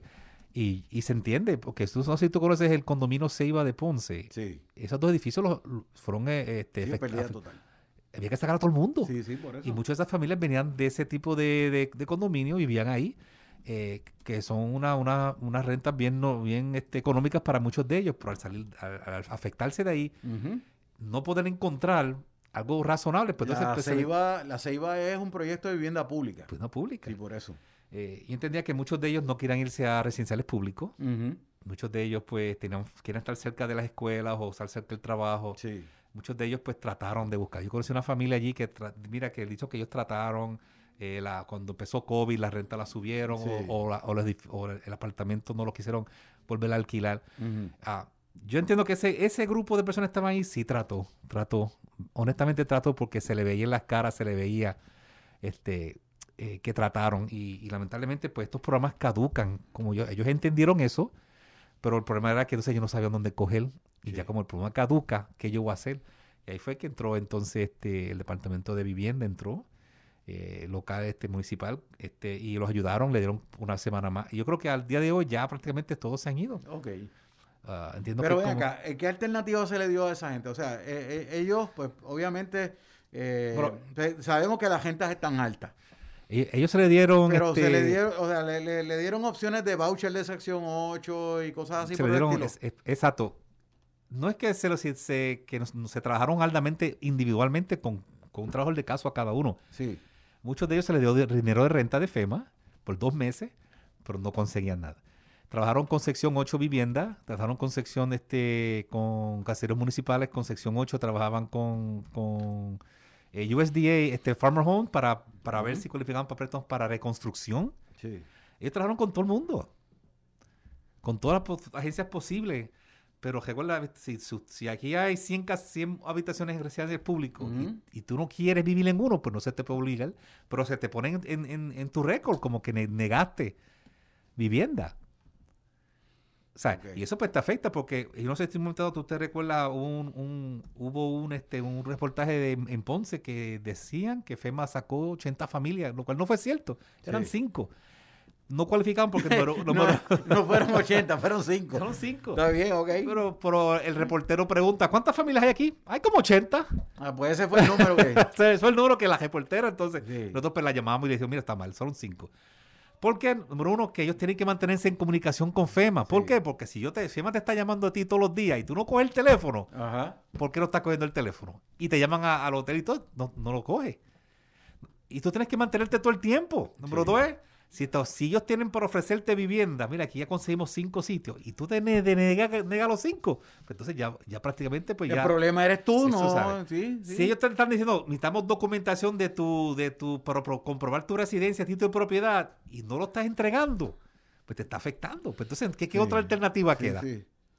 Pero se dieron casos de personas que, por más que le dieron oportunidad y le pusieron alternativas Sí. de, de- de- de casas y de apartamentos para poderse mudar, que dijeron que no, se atrevieron a decir que no. Decían que no.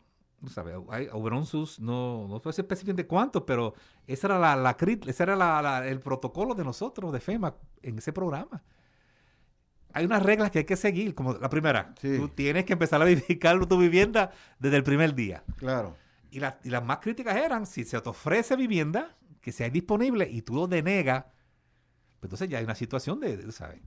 Si tú no te mantienes en comunicación, si te siguen llamando y te están llamando y te están llamando y tú denegas a contestar, pues entonces a otra situación que puede suceder. O sea, llega un momento, dice, pues ya tú no eres elegible para el programa. Sí, por eso. No estás siguiendo las normas del programa. No, no, y encima de eso, tú rechazaste ayuda que te la ofrecieron.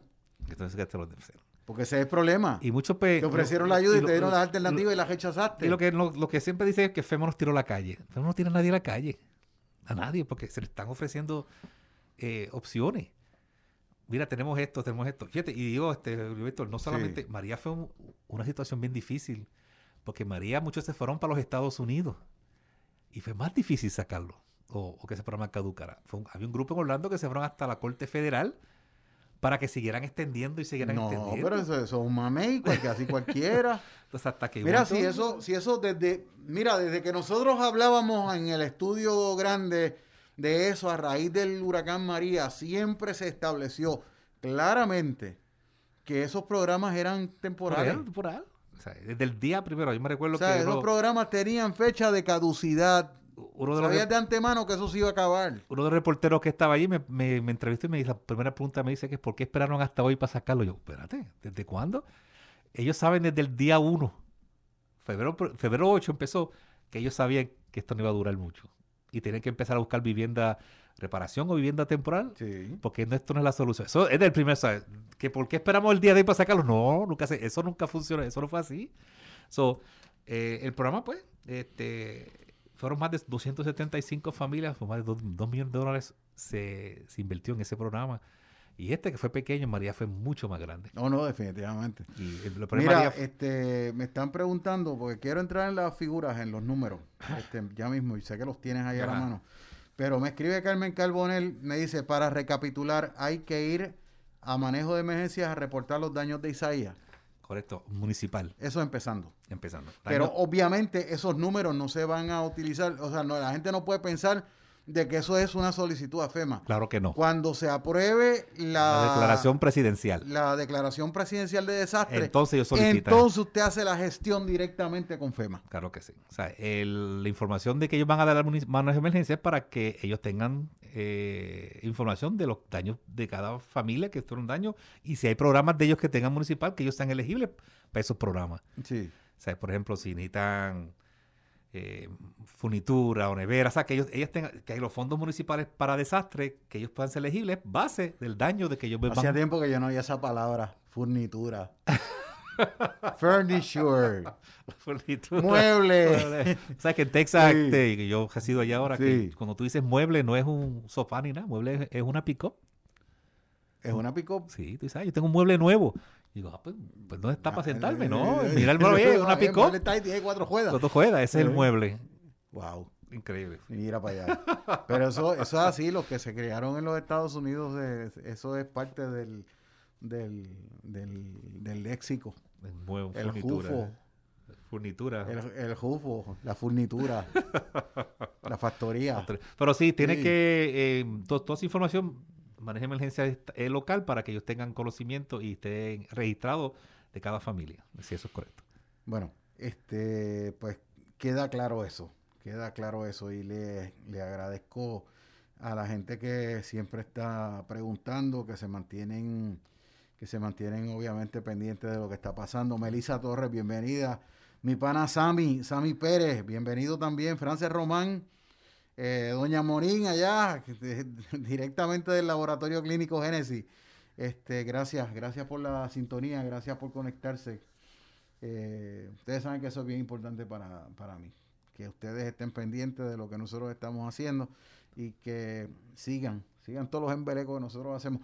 De hecho, ustedes han escuchado, eh, digo, no lo han escuchado porque no estamos tirándolo en la, promoción, pero desde ahora, desde ahora se lo digo.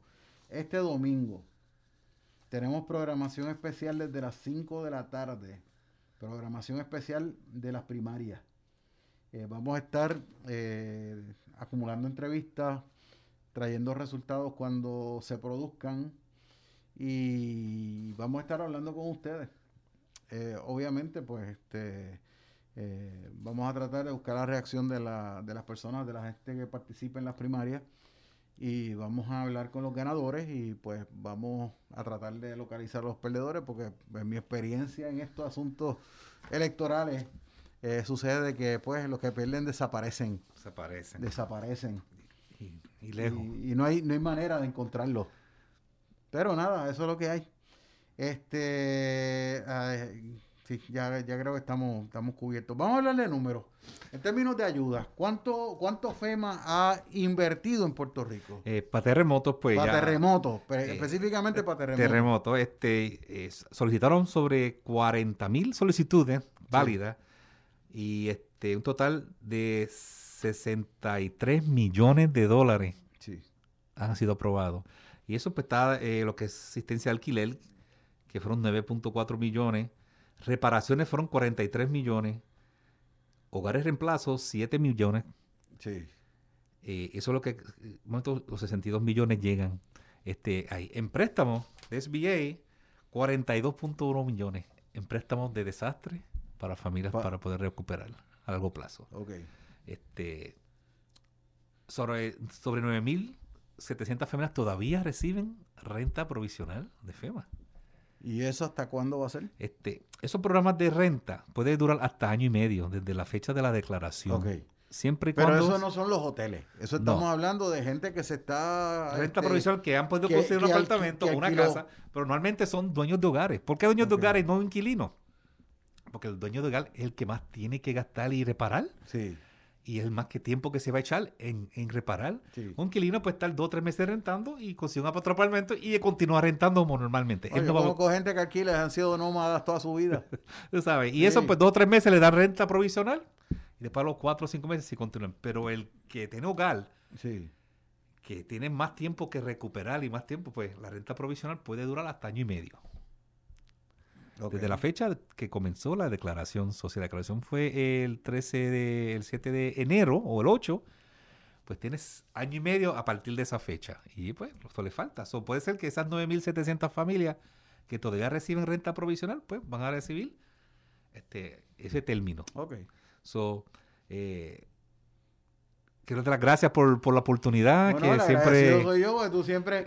Bueno, el, el asunto es que nosotros tenemos, tenemos este, esta, esta relación profesional, aparte de que tú eres mi amigo y te considero mi amigo, eh, tenemos esta relación profesional de que cuando Alberto me escribe, me, me- él me manda un correo electrónico. Mira, yo puedo ir al programa hoy para hablar de tal cosa. Y pues yo nunca le digo que no, porque las veces que lo he ocupado yo a él, y no lo he ocupado todavía en asuntos oficiales, porque no me gusta hacer ese tipo de... Porque yo, yo no soy de los que usan mis amigos. Este, pero la, la cosa es que yo siempre que lo he ocupado de iniciativa mía para que venga al programa, él nunca me ha dicho que no tampoco. Claro que sí. Ya sea por Y- teléfono o sea en persona. Me recuerdo cuando la primera vez que vine aquí fue con María, que estaba la compañera, nuestra compañera eh, de... Mira, estaba, aquí estaba eh, nuestra querida amiga Carolina Rodríguez Plaza. Un saludo si está usted escuchando. porque estaba la licenciada Irma Casiano, que estaba también con nosotros en, en la Me- transmisión. Me recuerdo esos días, primeros días que... Este, y los programas eran divertidos, Sí, de verdad. yo me recuerdo, yo llegué el primer día con Paul Botki, aquel de operaciones. Ah, por Busky. Y me acuerdo que ese día él me dijo, yo no, yo no sabía que tú eras tan frecuente en esta información, que para él era mejor, porque como él, él no habla muy bien el español, Sí. este, pues yo, pero desde ese momento me recuerdo Ah, te con, convertiste en esclavo de tu propio éxito. con Carolina y todo el mundo pudimos llevar toda la información en el área oeste, que fue Sí. el primer centro que abrió, me recuerdo en aquellos tiempos, Sí. fue el primer centro que abrió y fue de los primeros que se movilizó FEMA aquí en esta área, rapidito. Sí.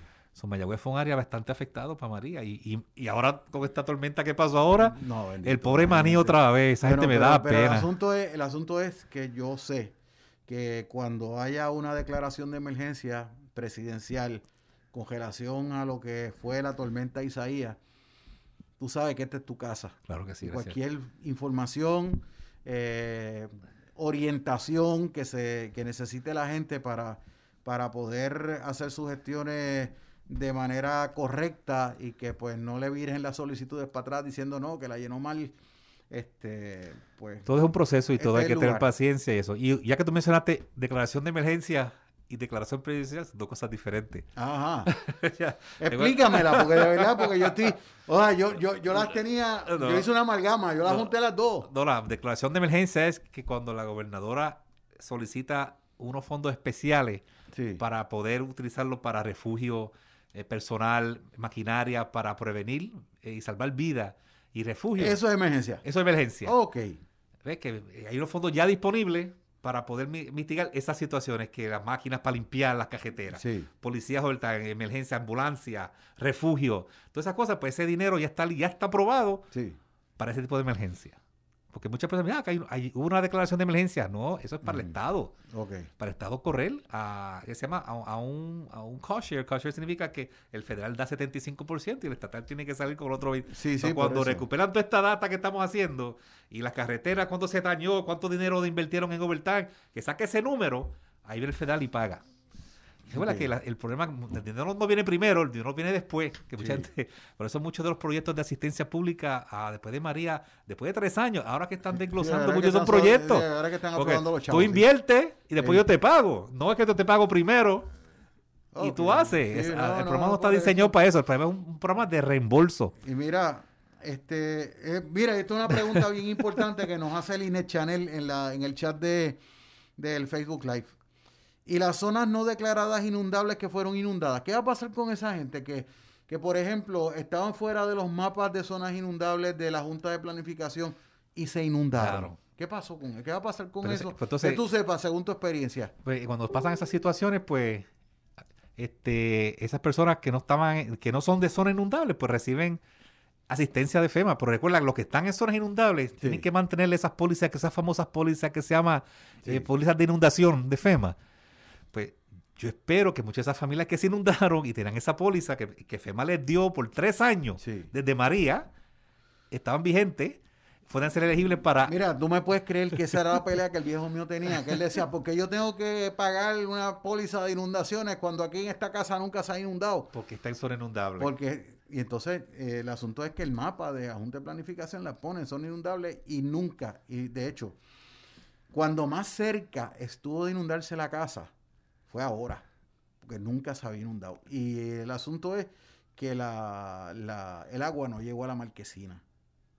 El agua no llegó a nada, pero el nivel, si yo me bajaba, si yo salía a la calle, el agua me llegaba prácticamente por encima de la jodilla. Wow. Y entonces el asunto es que tú te dejabas llevar a donde llegó el agua, a- en la línea de vallado que se formó en la grama, que ahí era, ahí, hasta ahí fue que llegó el agua, pues ahí más o menos tú dices, espérate, esto aquí nunca había llegado tan alto.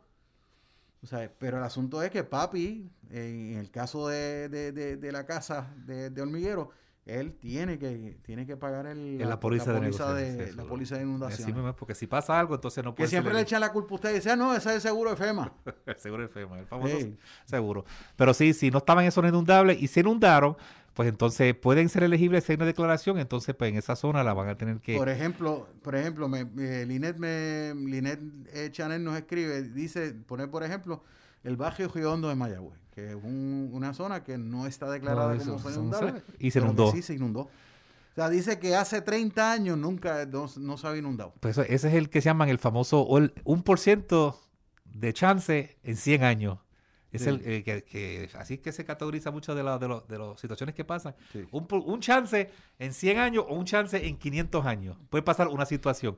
Ellos le pasaron. No, no, pues entonces eh, yo te voy a decir una cosa. Ellos le pasaron. La, la, la verdad es que mis amigos de Buenaventura y de Vallehermoso abajo, Hermes, ellos, ellos tienen el, el, el- el jackpot, lo tienen gano, porque cada vez que llueve fuerte, eso Se es- inunda, ¿verdad? Entonces, pues, imagino que el maní, fue como declaró zona inundable para tiempo de María, sí.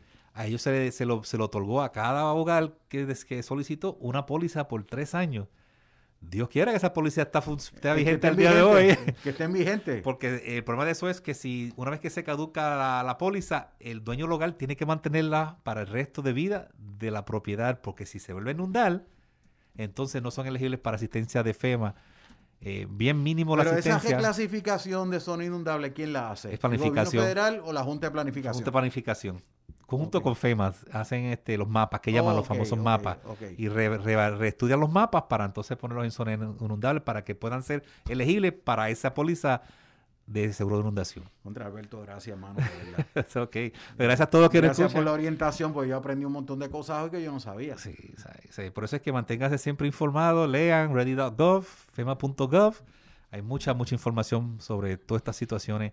Este, floodsmart.gov es una, una página muy buena sobre inundaciones que habla sobre las pólizas, dónde se consiguen, con quién puede hablar. Sí. Este, y las pólizas no son tan costosas si las cogen con tiempo y se preparan. Bueno, pues yo te excuso. eh, nosotros nos vamos a la pausa porque tenemos que. Nosotros identificamos la emisora a las 8. ¿Sí? Este, pero tengo la pausa de las y 15, la vamos a cubrir y yo voy a cerrar la transmisión de Facebook Live aquí. Eh, les invito a que se mantengan en la sintonía del 710 de su radio AM por WKJB. Y este, nada, lo sigo a través de la radio. Y los que están fuera de Puerto Rico o fuera del área oeste de Puerto Rico nos pueden seguir a través de www.wkjb710.com. Regresamos en breve. Esto es con base y fundamento a través de WKJB. Dreamwater, el agua que siempre soñaste, procesada y envasada bajo estrictas normas de calidad. Dreamwater, siempre a sus órdenes en la calle Nicolás Toro, en el sector Las Plumas de Hormigueros. Para ventas al por mayor y al detal, marque el 787-849-2863. Dreamwater. Laboratorio Clínico Génesis. Hacemos todo tipo de análisis clínico. Aceptamos la mayoría de los planes médicos. Damos servicio a domicilio. Atendido personalmente por la licenciada Ailín Ramos. Laboratorio Clínico Génesis. Calle Néstor Torres número 31 en el poblado Rosario en San Germán. Teléfono 787-265-2336. Farmacia Yarián en la calle Brown número 44 en Cabo Rojo con servicios de sello de rentas internas y UPS. Juega lotería electrónica, saborea el famoso Jolly Ranger, date el cafecito con ATH móvil. En Farmacia Yarián te hacemos la vida más fácil, cuidamos tu salud y bienestar. Farmacia Yarián, comunícate al 851-1275 con su nuevo horario según la nueva orden ejecutiva del municipio de Cabo Rojo. Lunes a viernes de 8 de la mañana a 6 de la tarde, sábados 8 de la mañana a 5 de la tarde, domingo cerrado. Farmacia Mi pueblo es historia. Es sudor. Mi pueblo es música. Mi pueblo es estilo. Es raza de mil colores. Mi pueblo es café. Friends Café, ahora con Servicarro, marginal de la carretera número 2, West en Plaza frente al Mayagüez Mall. Este domingo a las 10 de la mañana no te pierdas un programa especial informativo, Las cantamos como las vemos, con José Luis Ortiz, hablando de los problemas que nos afectan como sociedad, por aquí por WKJB 710 AM y WKJB710.com. Las cantamos como las vemos. Escuche este domingo 9 de agosto, Primarias 2020 por WKJB y WPRA desde las 5 de la tarde, moderado por el periodista Julio Víctor Ramírez Hijo. Entrevistas e información sobre resultados de las primarias en los pueblos del oeste y a nivel nacional. Infórmate primero escuchando Primarias 2020 con Julio Víctor Ramírez Hijo por WKJB 710 AM y WPRA 990.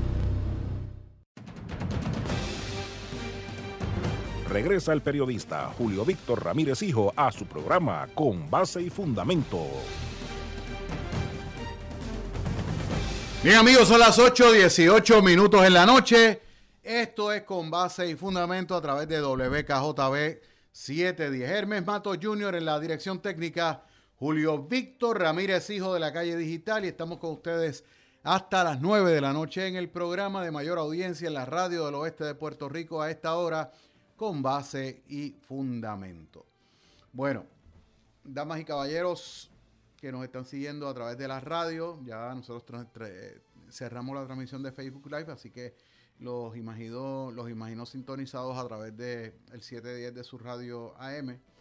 Este, hoy, la gobernadora Wanda Vázquez Garcet, junto al secretario de la Vivienda, Luis Fernández Trinchet, el administrador de vivienda pública William Rodríguez Rodríguez entregaron 100 títulos de propiedad. Se nota que estamos en primaria, de verdad. Ya están que dan hasta la cota. hicieron entrega de 100 títulos de propiedad, de los que 57 se otorgan a mujeres jefas de familia y 114 vales del programa de libre selección de viviendas, sección 8.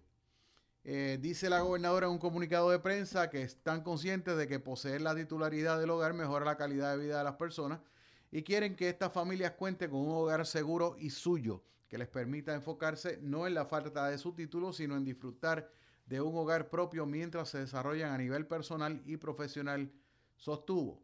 Eh, dice aquí que, entre otras cosas, yo quiero entregar aquí, este, digo, quiero eh, tratar de obviar información que me parezca machichichis político e irme a los sustantivos. Por ejemplo, durante la entrega de los títulos y de los vales estuvieron las alcaldesas de Aguadilla y de Ponce, Yanicia Irizarri y María Mayita Meléndez. dice aquí, eh, yo quiero entrar directamente a lo que eh, estoy buscando, si se cita a la alcaldesa de Aguadilla eh, en, esto. Pero el asunto es que eh, dice, entre las familias beneficiadas destacaron la historia de Gilberto Cruz Figueroa y Álida Santana Rosas, quienes construyeron su residencia en 1974 y 46 años después reciben su título de propiedad. O sea, la casa era de ellos porque la habían construido y ahora fue que le entregaron el título de propiedad. El solar donde ubica la residencia pertenecía al municipio de Vega Alta. Ah, ok, ahora estamos. Y posteriormente se eh, pasó la titularidad del terreno al Departamento de la Vivienda. Asimismo, Ángel García le solicitó a Vivienda el título de propiedad de su residencia y en el proceso investigativo encontraron dos casas ubicadas en la misma parcela, una de García y la otra de su hermana Gladys García. Tras un rediseño y luego de 10 años de espera, los hermanos obtuvieron un título de propiedad para cada residencia ubicada en el solar. Qué dos casas diferentes en un mismo terreno. Ahora están contentos, pero el día que esos dos seres humanos peleen, no me quiero imaginar, de verdad. Bueno, pero esas cosas pasan. Eh, poseer titularidad o título de propiedad permite acreditar el dominio de la propiedad a fin de protegerla de personas que puedan recurrir a artimañas legales o de otra índole para quedarse con ella. También se reduce el riesgo de que otra persona asuma la titularidad sobre la propiedad, ya que de no inscribirse corre el riesgo de que en el registro aparezca como dueño alguien que no lo es. Mucho ganso que hay en este mundo, de verdad, especialmente. Por otro lado, 114 familias recibieron un vale del programa de sección 8 de la Administración de Vivienda Pública con el que se asiste a familias de bajos ingresos económicos, envejecientes y personas con discapacidades para que puedan alquilar y luego comprar una vivienda en el mercado privado. El programa de vales de libre selección de viviendas es el principal que tiene el gobierno federal para asistir a las familias con bajos ingresos, dándole la oportunidad de alquilar una estructura decente, segura e higiénica en el mercado privado que cumpla con los requisitos del programa. Eso es lo que hay. Felicidades a los que obtuvieron sus eh, títulos de propiedad.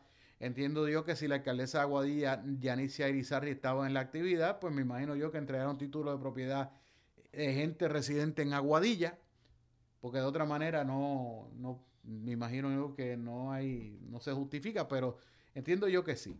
Entiendo yo de que, que sí, que hubo, hubo gente de, de Aguadilla que recibió eh, títulos de propiedad en, el día de hoy. Eh, hay otra cosita que quiero compartir con ustedes antes de irnos a la pausa de las y 30. Ya hablé de la hablé de la de los diques de Río Guanajibo, hablé del agua dulce labio. Ah, esto es importante. Confiscan gran cantidad de drogas y miles de dólares en efectivo aquí en Mayagüez.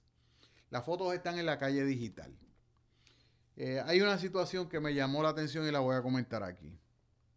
Cuatro personas fueron detenidas, pero finalmente se acusaría a una como resultado de un allanamiento diligenciado en una residencia localizada en el barrio Río Hondo de la Sultana del Oeste. Según la agente Natalie Guadalupe, oficial de prensa de la policía, agentes de la División de Drogas de Mayagüez y de la Unidad Canina diligenciaron la orden expedida por el juez Ángel López. En el lugar arrestaron a los jalateros José Gilberto Ríos Vélez, de 40 años, quien posee récord criminal y que ahora enfrenta denuncias producto del allanamiento. Otras tres personas que se encontraban en el lugar fueron arrestadas. En el informe los identifican por nombre, pero no tiene caso de que si los, si los arrestan y no los acusan finalmente los esté mencionando, porque pues, imagínense. Eh, pero finalmente la fiscalía decidió no someterles cargos. Como parte del operativo, escuchen esto porque esto es bien importante eh, de la mano con el comentario que voy a hacer. Confiscaron dos libras y cuatro onzas de marihuana. Confiscaron 6.718 dólares en efectivo. Confiscaron 71 gramos de crack. Confiscaron una bolsa conteniendo 46 gramos de crack. Confiscaron una bolsa con 14 gramos de cocaína en piedra. Confiscaron 11 bolsitas de cocaína. Confiscaron también 241 bolsitas conteniendo crack. Confiscaron una bolsa con 4 onzas de moñas de marihuana. 53 bolsas de un gramo cada una con picadura de marihuana y una planta de marihuana. Eso fue lo que se confiscó en ese allanamiento que diligenció la canina y la División de Drogas de Mayagüez. El fiscal Pablo Colón dio instrucciones de que se erradicaran las denuncias contra los arateros Ríos Vélez. Y el asunto es que a pesar de todo lo que yo le dije que le confiscaron, de la cantidad de la droga y el tipo de droga que le confiscaron, la juez Angie Acosta encontró causa probable para arresto, pero le impuso una fianza de apenas 6 mil pesos, que con 600 pesos salía a la calle. El individuo lo pagó en efectivo.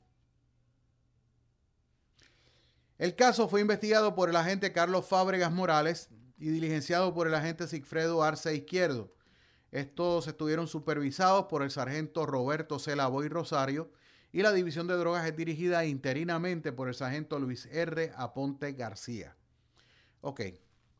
Yo siempre he estado claro, porque antes de, pues, antes de que venga alguien a decirme, no, que la fianza es una garantía de comparecencia, que no es un castigo. Sí, yo estoy totalmente consciente de eso.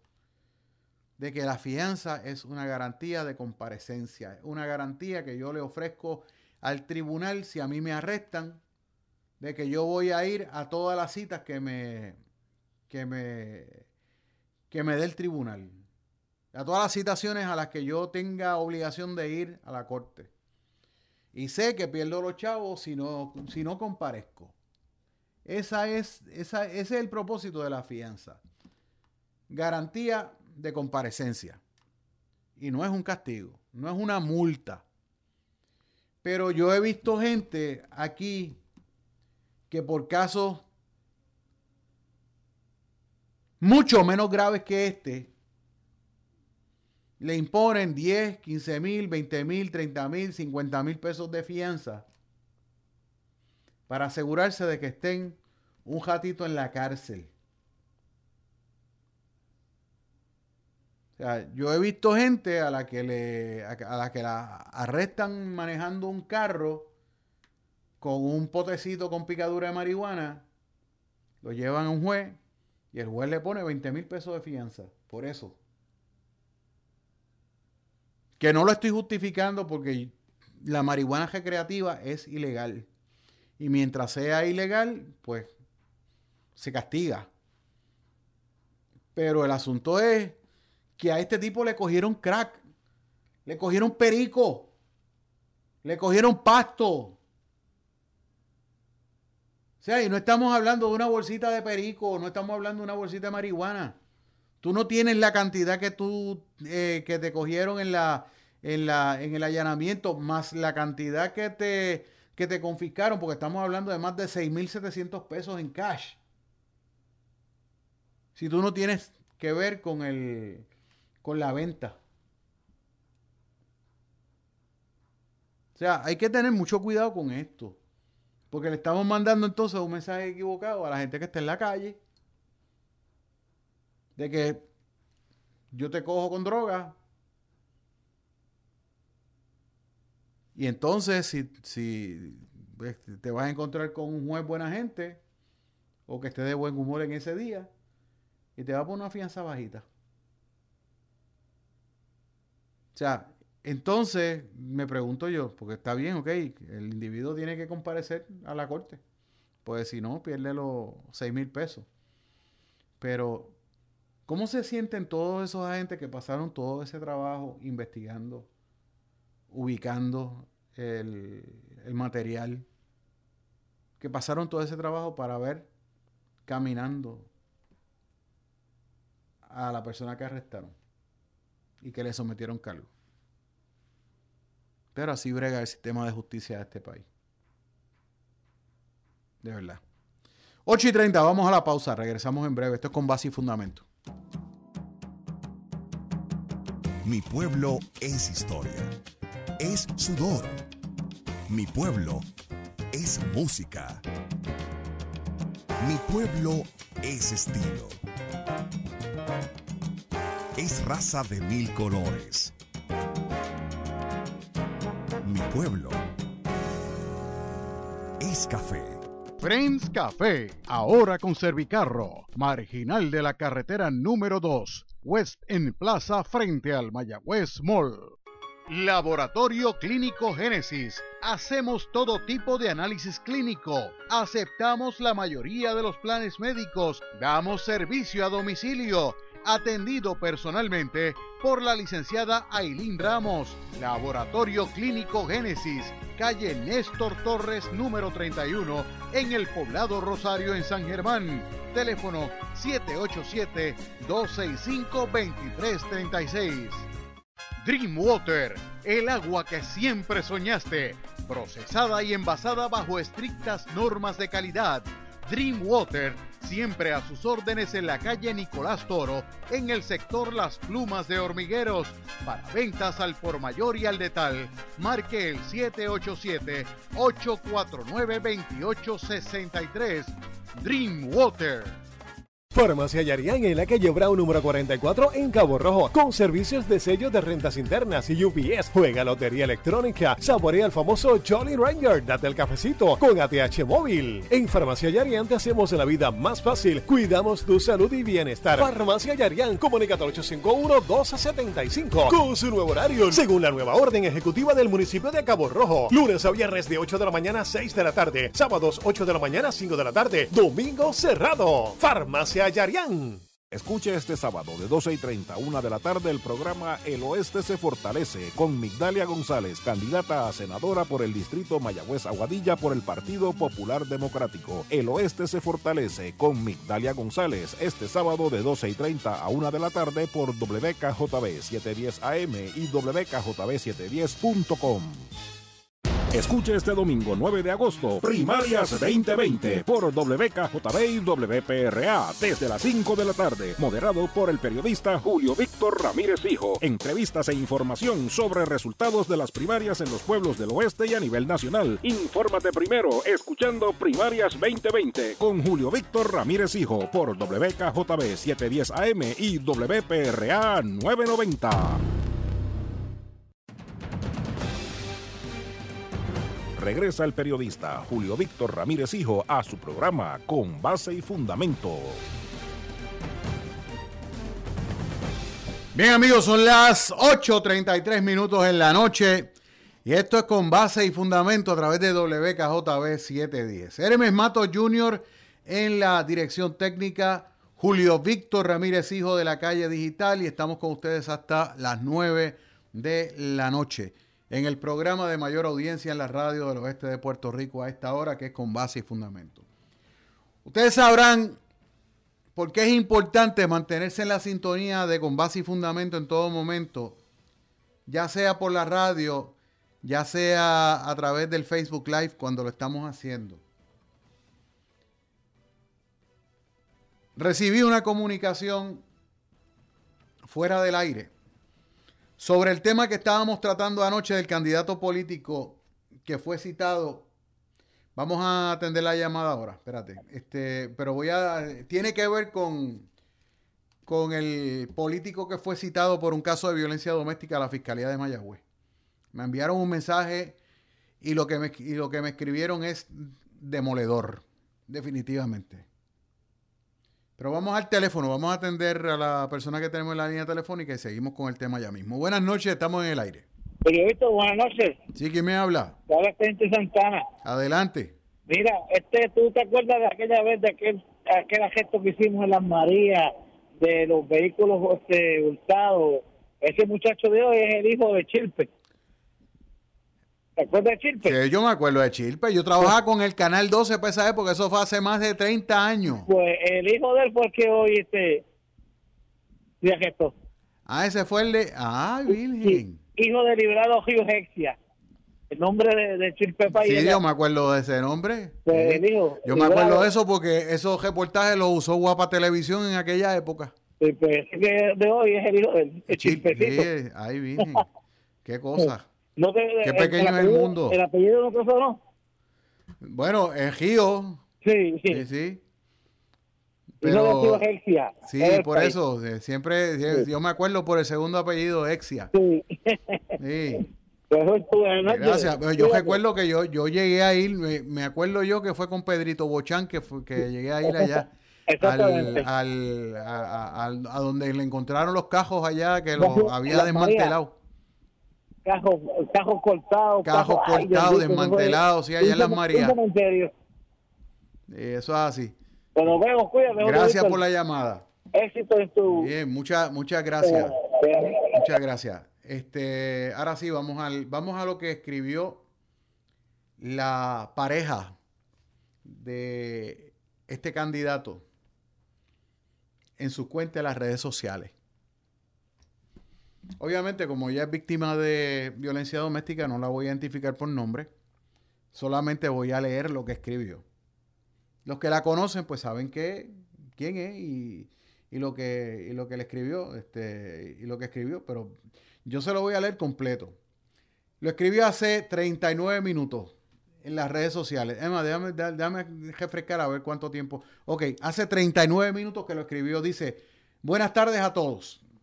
Como es de conocimiento de muchos, fui víctima de violencia doméstica, proceso en la cual vi cómo la justicia de este país ha sido manipulada a favor del agresor.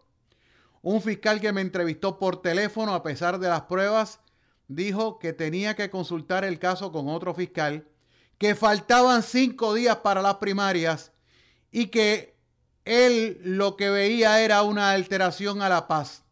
Aparentemente no se ha leído la ley de violencia doméstica bien. Eso entre paréntesis. Y una juez que vio mi petición de orden de protección dijo que no la otorgaría porque ella no daba instrucciones sobre las relaciones paterno-filiales, algo que nunca escribí. Ahí me di cuenta que todo ya estaba manipulado porque, porque el agresor es figura pública y está en un puesto de confianza en una de las agencias de gobierno más politizadas de Puerto Rico. El que tenga dudas de lo que escribo, busquen esa vista, está grabada, y el que tenga dudas de mis palabras, a menos que se haya borrado por accidente, digo, jamás imaginé que me dijera es la primera vez, o sea, que si no hablé durante años cuando me decía que él conocía gente, no lo hice por miedo. Pero ahora hay unos audios, el, el cual envió directo a mí por él, por él haber recibido un mensaje donde le decían que era mal padre, mensaje que no llevaba mi nombre y bajo especulación me atacó. Con esto solo quiero dejar claro que no es mi culpa que él lo hizo, eh, no, es, no, es, mi culpa que él lo hizo esta semana que pasó, como quieren dejar ver que es por su campaña. No, no y no voy a permitir que me quieran callar por su posición. Tocaré todas las puertas, ya un fiscal y una juez me fallaron, pero sé que hay gente buena y se me hará justicia.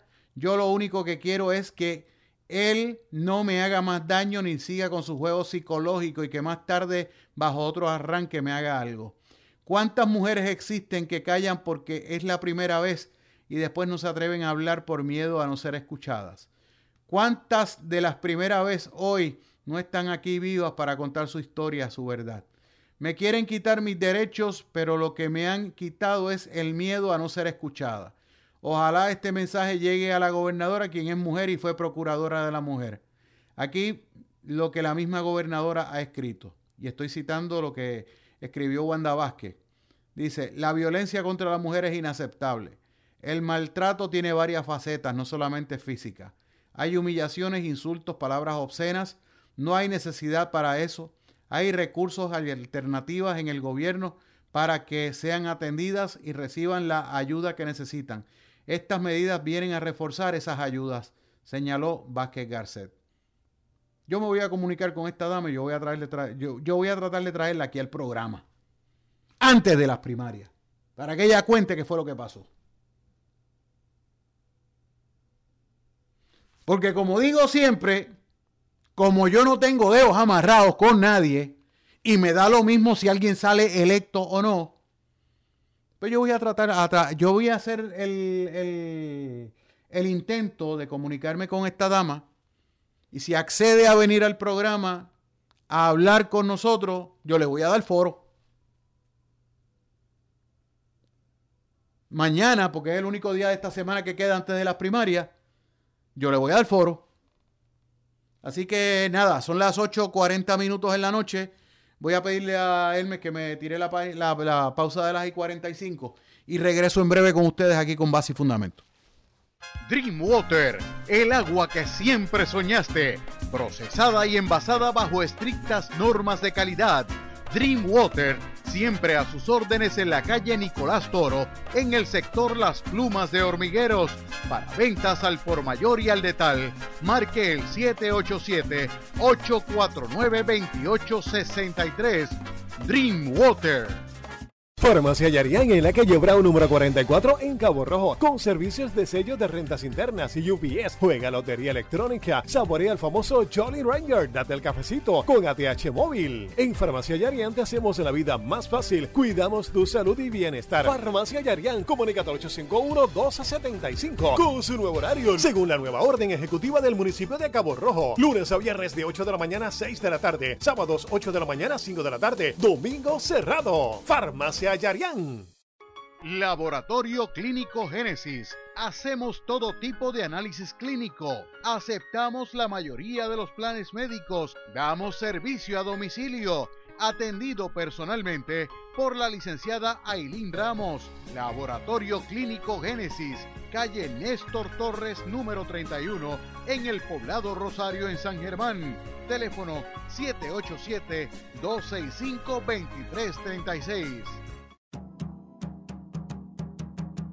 Mi pueblo es historia, es sudor. Mi pueblo es música. Mi pueblo es estilo. Es raza de mil colores. Mi pueblo es café. Friends Café, ahora con Servicarro, marginal de la carretera número 2, West en Plaza frente al Mayagüez Mall. Voy a narrar la vida campesina. Sintoniza de lunes a sábado comenzando a las 5 de la madrugada. Levántate con KJB. Solo en el destino yo solía creer por no conocer al Padre Divino. Levántate con KJB con la música típica puertorriqueña. Yo habito la tierra luz que alumbró sueños distantes. Recuerda, de lunes a sábado, comenzando a las 5 de la madrugada, levántate con KJB a través de WKJB 710 AM, WKJB710.com y a través de Tuning Radio. Levántate con KJB. Desde niño me he gustado. Escuche este domingo 9 de agosto, Primarias 2020 por WKJB y WPRA desde las 5 de la tarde, moderado por el periodista Julio Víctor Ramírez Hijo. Entrevistas e información sobre resultados de las primarias en los pueblos del oeste y a nivel nacional. Infórmate primero escuchando Primarias 2020 con Julio Víctor Ramírez Hijo por WKJB 710 AM y WPRA 990. Regresa el periodista Julio Víctor Ramírez Hijo a su programa Con Base y Fundamento.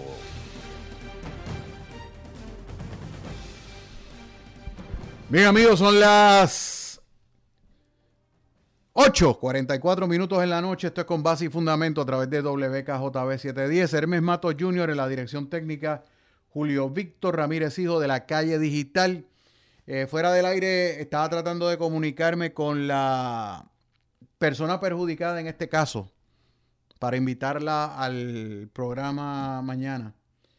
Eh, estoy esperando su respuesta, pero el programa está disponible. El programa está disponible y ustedes saben que este es, uno, este es uno de los programas que más se escucha en la región. Y es el programa de mayor audiencia en la radio del oeste de Puerto Rico a esta hora. Así que yo estoy poniendo a su disposición este foro para que conteste nuestras preguntas y nos cuente qué fue lo que pasó. Porque por lo que leí, esta dama está totalmente decepcionada del sistema de justicia en Puerto Rico. Así que pues nada, vamos a ver qué, vamos a ver qué va, que cómo, cómo transcurre. Si me contesta la invitación, pues ya ustedes se estarán enterando a través de las redes sociales de la calle digital y de Con Base y Fundamento sobre esta entrevista si finalmente se, produce. Bueno, eh, hay otra cosita que quiero compartir con ustedes que me hicieron llegar desde Yauco. ¿Cómo es posible que gente que vive en Río Prieto, en Yauco, los manden a buscar servicio en Aguadilla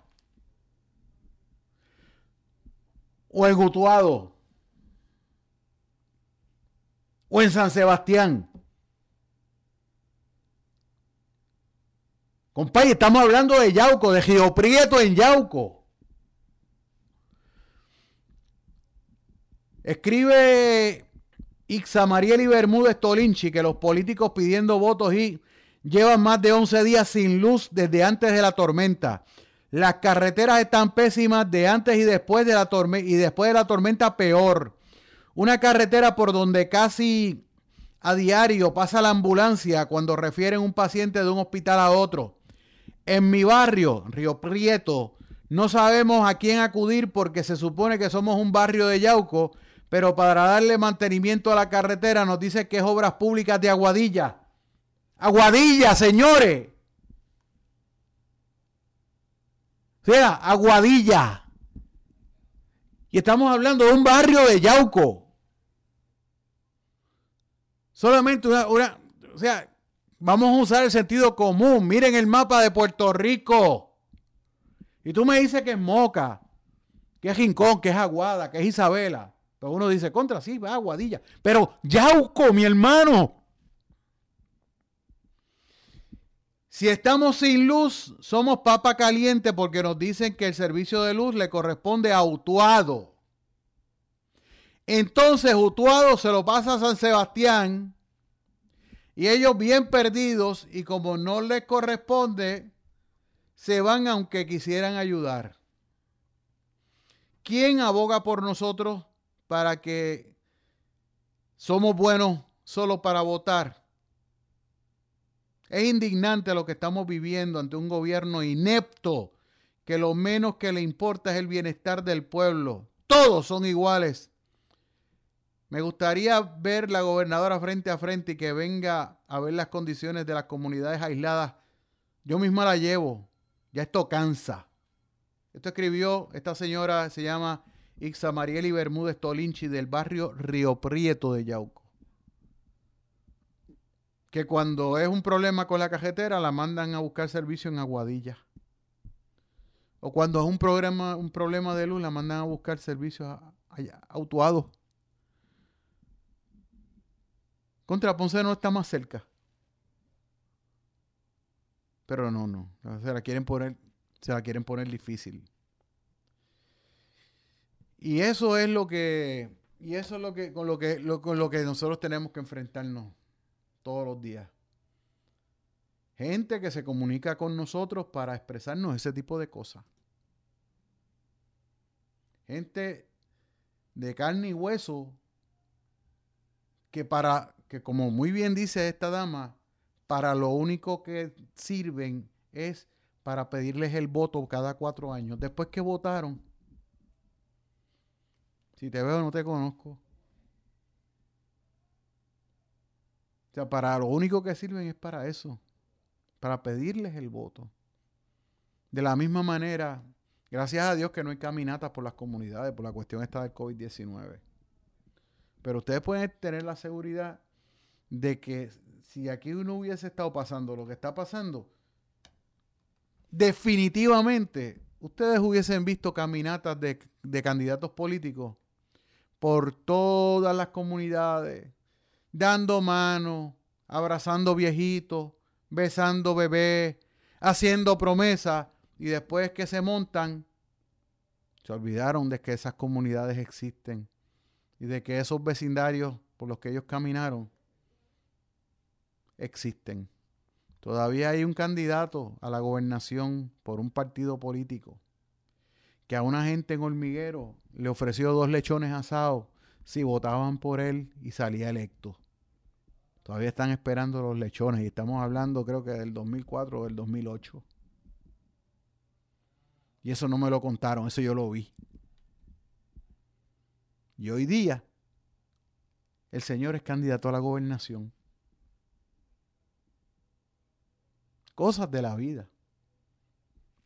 Pero el asunto es ese, o sea, yo de verdad este, eh, me, me molesta, me molesta la hipocresía, me molesta la hipocresía de los políticos, me molesta el político que viene a darte la mano y mira para el lado, que no te mira a los ojos cuando te da la mano. Me molesta el individuo que viene y te saluda y sigue andando, mirando por otro lado. O sea, lo único que te estrecha en la mano no, es, no, te, no repara en ti. Tú eres otra mano más. Tú eres otra mano que yo estreché. Recuerdo yo, mire, recuerdo yo que había un tipo que acompañaba a Pedro José yo, cuando José yo era gobernador, que le contaba la cantidad de manos que estrechaba. Y cuando llegaba al número de manos estrechadas, esto es como los lanzamientos de los pitchers, cuando llegaba a cierto número de manos estrechadas, lo paraban y no daba más la mano. Pero lo tenían, lo tenían con una maquinita de estas que usan los, una maquinita de estas que usan, este, que se parecen a las que usan los árbitros para contar las bolas y los strikes que se usan para hacer conteo,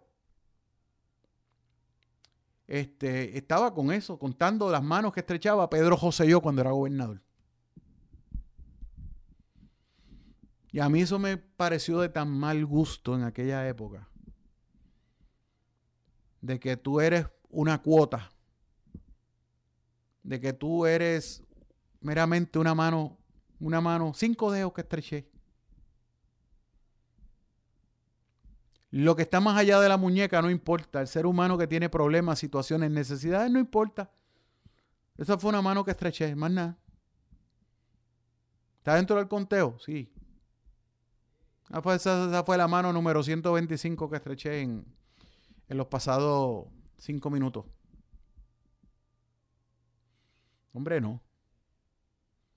Vamos a dejar esa hipocresía, vamos a volver al calor humano cuando se pueda. A mirar a la gente a los ojos cuando la saludemos. Apretar la mano cuando, cuando uno la estrecha. Para que la persona que recibe el saludo sienta que tú no lo estás saludando por compromiso, que tú no meramente le estás poniendo la mano para que te la toque, más nada. Yo conozco gente que, y a uno yo se lo hice en una ocasión de maldad, que me puso la mano, la mano, no, no, no estrechó la mano, meramente la puso. Y yo de maldad le apreté la mano para que sintiera el apretón. Entonces ahí me miró a los ojos. Mi comentario fue, aprende a saludar. Yo no puedo con la hipocresía de algunos políticos en este país. Yo saco aparte a, a, unos cuantos que de verdad que los respeto, porque los respeto, de verdad los respeto. Le tengo un gran respeto. Pero hay otros que son como cuando tú ves una vaca trepa en el techo de una casa, tú, no te, tú, tú de verdad que, que te preguntas cómo ese animal llegó tan alto.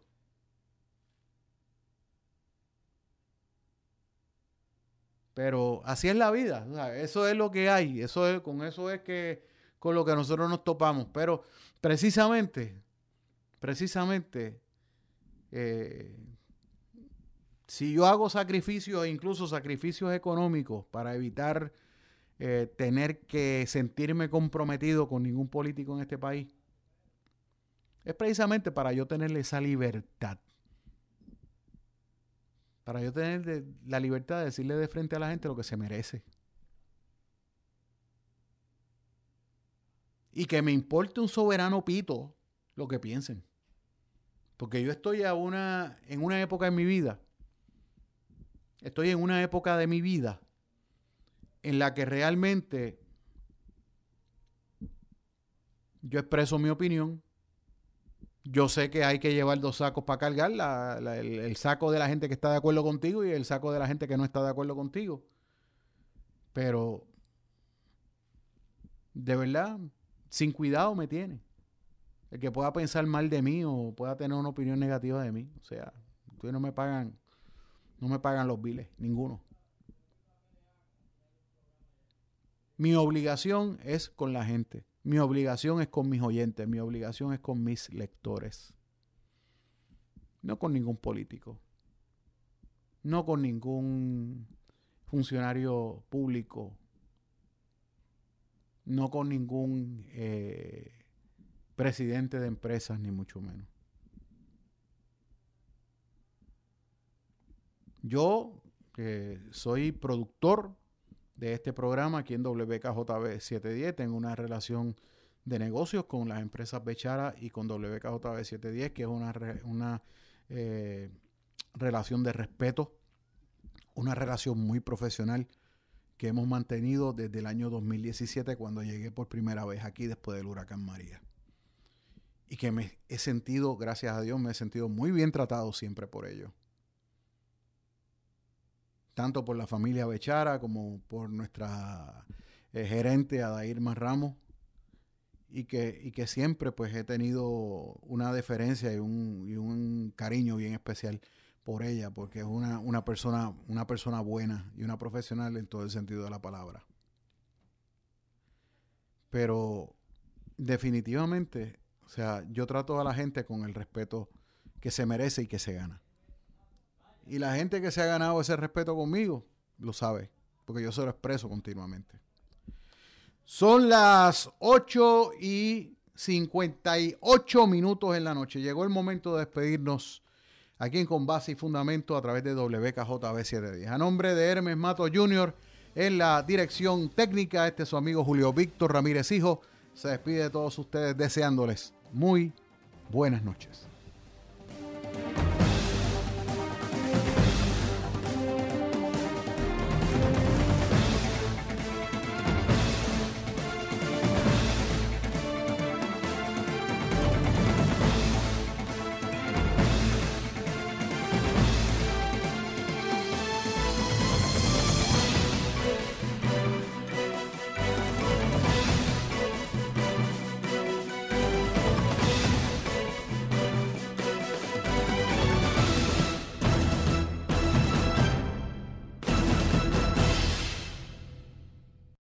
Esta eres tú hace más de 30 años. Ya llegamos. Ya llegamos. Y esta es tu mamá ahora. Ya llegamos. Ya llegamos. Los roles cambian sin darnos cuenta. Por eso AARP te da la información para cuidar mejor a tu ser querido. Llama ya al 1-888-971-2013 o visita aarp.org diagonal cuidar. Un mensaje de AARP y el Ad Council. Allison es perfecta. O sea, ella nunca te lo diría. Es muy perfecta. A ella le agrada a todo el mundo. Hasta le agrada a su desorganizada compañera de cuarto y su conejillo. Allison, espera. ¿Tú estás texteando y manejando? Allison, no. Eso es lo contrario de lo que estaba diciendo de ti. ¿Por qué, Allison? ¿Por qué? Texteando y manejando hace que gente buena se vea mal. Visita stoptextstoprex.org. Un mensaje de National Highway Traffic Safety Administration y el Ad Council.